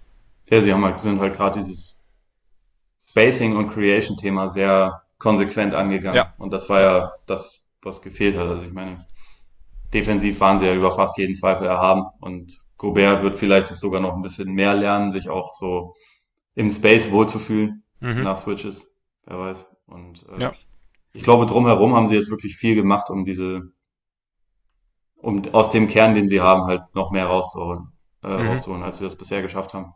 Denke ich auch. Und halt auch äh, Donovan Mitchell das Leben einfach ein bisschen leichter zu machen. Genau und halt so ein bisschen Druck von, von ihm zu nehmen. Was dann natürlich auch Richtung Effizienz und, und äh, Scoring bei ihm irgendwie durchaus helfen könnte. Ja. Nee, ich glaube auch, dass da, dass da Richtung vordere Playoff-Plätze durchaus was möglich ist. So. Nachdem so. wir jetzt schon relativ lang reden, brauchen wir nur noch einen Award. Möchtest du das diese Woche übernehmen? Ich glaube, die Geschichte erzählen muss wahrscheinlich du. Aber ich kann den, ich kann den auf jeden Fall schon mal nominieren. Nominiere. Also der Harrison Barnes Award geht äh, an Harrison Barnes. Glückwunsch dazu. What ja. do, baby? Ja, nochmal sagen. Ja, das kann man nicht oft genug sagen. Ja, Harrison Barnes hat es ja ähm, nach seinem Wechsel zu den Mavs, hat ja einen ganz guten Vertrag eingestrichen. Damals, ähm, Ole hat es auch versehen mit Keep Getting Them Checks, wie Jalen, äh, Jalen, Brown, Jalen Brown, Jalen Rose so gern sagt. Er ist dann überraschenderweise, er wurde dann nach Sacramento getradet, ist überraschenderweise von äh, aus diesem Vertrag ausgestiegen vor dieser Offseason. Wobei im Nachhinein auch nicht überraschenderweise, denn er hat wieder einen dicken Vertrag abgestaubt. Äh, vier Jahre und ich glaube um die 85 Millionen. 85 Millionen kriegt er jetzt von den Kings. Also nur 10 Millionen weniger als letztes Mal. Da waren es vier ja. Jahre 95. Ja, aber auch immer noch okay und es soll jetzt überhaupt keine äh, Kritik am Spieler Harrison Barnes sein. Es ist einfach nur Harrison Barnes macht echt aus seinen Möglichkeiten, die er so hat, macht er finanziell, macht er das Beste und das ist für ihn mega gut. Deswegen gratuliere ich Für ihn ist das wirklich gut. Und ähm, ja. Stimmt. Und er scheint halt einfach auch als, also er ist jetzt nicht, seine Statistiken glänzen jetzt nicht nach, nach Superstar oder All-Star, aber er, er scheint äh, seinen Teams äh, einen gewissen, nicht so geringen Wert zu geben, oder? Ich weiß es nicht. ob, ich, ob ich das Auf so irgendeine Art und würde. Weise. Äh, ich glaube, dass die ihn äh, immer alle sehr gerne mögen. Man hört ja, ja, über ihn, dass er charakterlich einwandfrei ist. Vielleicht ist es so ein bisschen wie bei DeAndre Jordan, weil ich finde schon, dass Harrison Barnes im Prinzip einen leere, leere Kalorien auflegt äh, in Sachen von Statistiken. Also macht immer, macht immer seine Punkte, ist aber dabei nicht wahnsinnig effizient. Äh, ist auf dem Papier eigentlich ein ganz guter Verteidiger, in Wirklichkeit nicht unbedingt immer. Braucht irgendwie viel den Ball in der Hand. An sich ist das, finde ich, ein absolut durchschnittlicher Flügelspieler, nicht wahnsinnig schlecht, nicht wahnsinnig gut. Mhm. Also vielleicht auch ein gehobener Rollenspieler von mir aus. Ähm, aber er wird also sein Agent Jeff Schwartz hat erneut einiges für ihn rausgeholt. Also von daher, Kudos, äh, hat er gut gemacht. Hat er gut gemacht. Ja, und ich meine, im Endeffekt, also so gute Teamkollegen sind ja auch wertvoll. Das meine ich auch, dass so einen gewissen Wert, der halt vielleicht über das, was man sieht, hinausgeht. Und ich meine, am Ende, wenn er wirklich ein netter Typ ist, wenn nette Typen, gute Menschen auch äh, einen finanziellen Gegenwert bekommen, dann freut mich das. Von daher, Glückwunsch Harrison. Harry B. Schade, er hätte auch zurück nach Golden State gehen können, eigentlich wäre auch schön gewesen. Ja. Aber da hätte sich Ole auf jeden Fall gefreut. Das hätte, dann hätte sich okay. so ein bisschen der Kreis geschlossen. Aber genau. wenn man sich so anschaut, was die, was die Kings gemacht haben im Sommer, ist ja eh ein bisschen, bei jedem Free Agent haben sie halt ein bisschen den Sacramento Kings äh, extra Preis draufzahlen müssen, ne? Ja. Also, weil, weil es halt sich nach wie vor nicht unbedingt jeder darum reißt, in Sacramento zu spielen. Und dann bezahlt man halt auch mal einem mittlerweile doch ziemlich weit über dem Zenit äh, äh agierenden Trevor Ariza nochmal 25 Millionen für zwei Jahre. Ja, stimmt. Ja. Und Dwayne Deadman kriegt drei Jahresvertrag mit jeweils um die 13 Millionen Jahresgehalt. Also schon. Das, mu das muss man dann halt, äh, muss man mal machen. Muss man halt machen, genau. Ja. Halt, anders geht's nicht. Schauen wir mal, was da rauskommt nächstes Jahr. Die, die Warriors kriegen halt dann Willie Colley Stein für Fürs Minimum, ja. Fürs Minimum, genau. Gut, dann haben wir es für heute, oder? Ich glaube schon. Vielleicht sollten wir aber noch kurz sagen, dass wir jetzt dann ähm, Sommerpause machen, wa? Ja, das wäre jetzt. Oh Mann. Ich, oh, hatte so, ich, hatte, ich, hatte so, ich hatte so eine gute Überleitung, Ole. Na gut. Ich wollte mir sagen, dann haben wir es nämlich für heute. Wobei, nicht nur für heute, sondern auch für die nächsten paar Wochen. Wir haben nämlich Sommerpause tatsächlich. Der Herr Freaks fährt in den wohlverdienten Urlaub und das heißt, die nächsten Wochen im Juli wird es auf jeden Fall keinen Korbiger Podcast mehr geben. Es tut uns sehr leid, auch dass wir letzte Woche ausfallen lassen mussten und jetzt direkt wieder pausieren, aber wir hoffen ja auch, dass in der Liga nicht so wahnsinnig viel passiert. Wir melden uns im August auf jeden Fall wieder und dann mit diversen Off-Season-Dingen, mit unseren Previews auf die einzelnen Divisions, die wir letzte Saison auch schon gemacht haben. Wir werden uns da wieder die Teams genauer anschauen, werden uns dann auch die einzelnen Transaktionen nochmal genauer anschauen, die neuen Dynamiken innerhalb der, der unterschiedlichen Teams und einen kleinen Ausblick geben. Und ansonsten, haben wir noch was? Äh, du kannst mir noch sagen, äh, Erwartest du noch irgendwelche fetten Sachen jetzt im Sommer, bis wir uns wiedersehen? Virtuell. Virtuell, du meinst, meinst äh, äh, la Westbrook oder so? We ja, vielleicht Westbrook, da aber erwarte ich. Ich bin mir nicht sicher, ob ich einen Trade erwarte, weil wir haben ja vorher darüber gesprochen. Ich weiß nicht, ob wo, wo der Markt ist oder wo der Wert ist oder ob, ob da irgendwas zusammengeht. Wenn ich was Großes erwarte, dann Westbrook. Aber ja.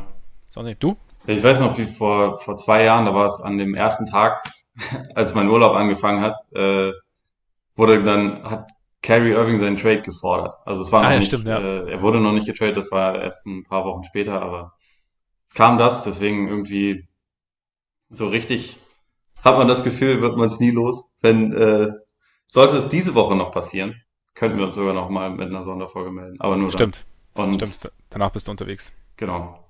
Und das muss man dann halt einfach abwarten. Ich, ich, ich glaube, dass wir schon wahrscheinlich über die nächsten Wochen, dass noch irgendwas passieren wird, aber das schauen wir uns dann in Ruhe an. Ich mache jetzt auf jeden Fall dann auch erstmal Twitter Blackout, das wird super. Ja, ist gut. Ich meine, sollte Steph Curry dann doch sagen, dass er lieber in Chicago spielen will, dann und du bist unterwegs, dann mache ich halt einfach eine Einzelfolge. Also ja, das ist auch okay. Ja okay. Da kannst du mich jederzeit anrufen. Okay, oder Kriegst so. dann ja. nicht mit, aber melde dich, ne? Ja, mache ich, mach ich auf jeden Fall. Gut, dann äh, würde ich sagen, vielen Dank, dass ihr zugehört habt dass ihr uns nach unserer Pause wieder zugehört habt und ähm, vergesst uns natürlich jetzt nicht über die Pause. Ne? Wir, wir, wir kommen wieder. Und erzählt, jetzt habt ihr natürlich auch wahnsinnig viel Zeit, das allen weiterzuerzählen, die ihr so kennt, dass sie natürlich dann auch zuhören beim nächsten Mal, sobald wir wieder da sind. Ihr könnt uns äh, gerne auch jetzt abonnieren, nicht, dass ihr es vergesst, bis es wieder losgeht und ähm, uns auch gerne auf iTunes bzw. Apple Podcast eine Rezension hinterlassen. Und ansonsten, wie gesagt, kommt wieder, wir werden uns melden und euch rechtzeitig Bescheid geben, dass ihr dann auch Bescheid wisst, wann ihr euch Zeit nehmen könnt für diesen kleinen Podcast. Genießt euren Juli, euren Tag, euren Abend, euren Morgen und hoffentlich bis bald. Reingehauen. Reingehauen, Baby.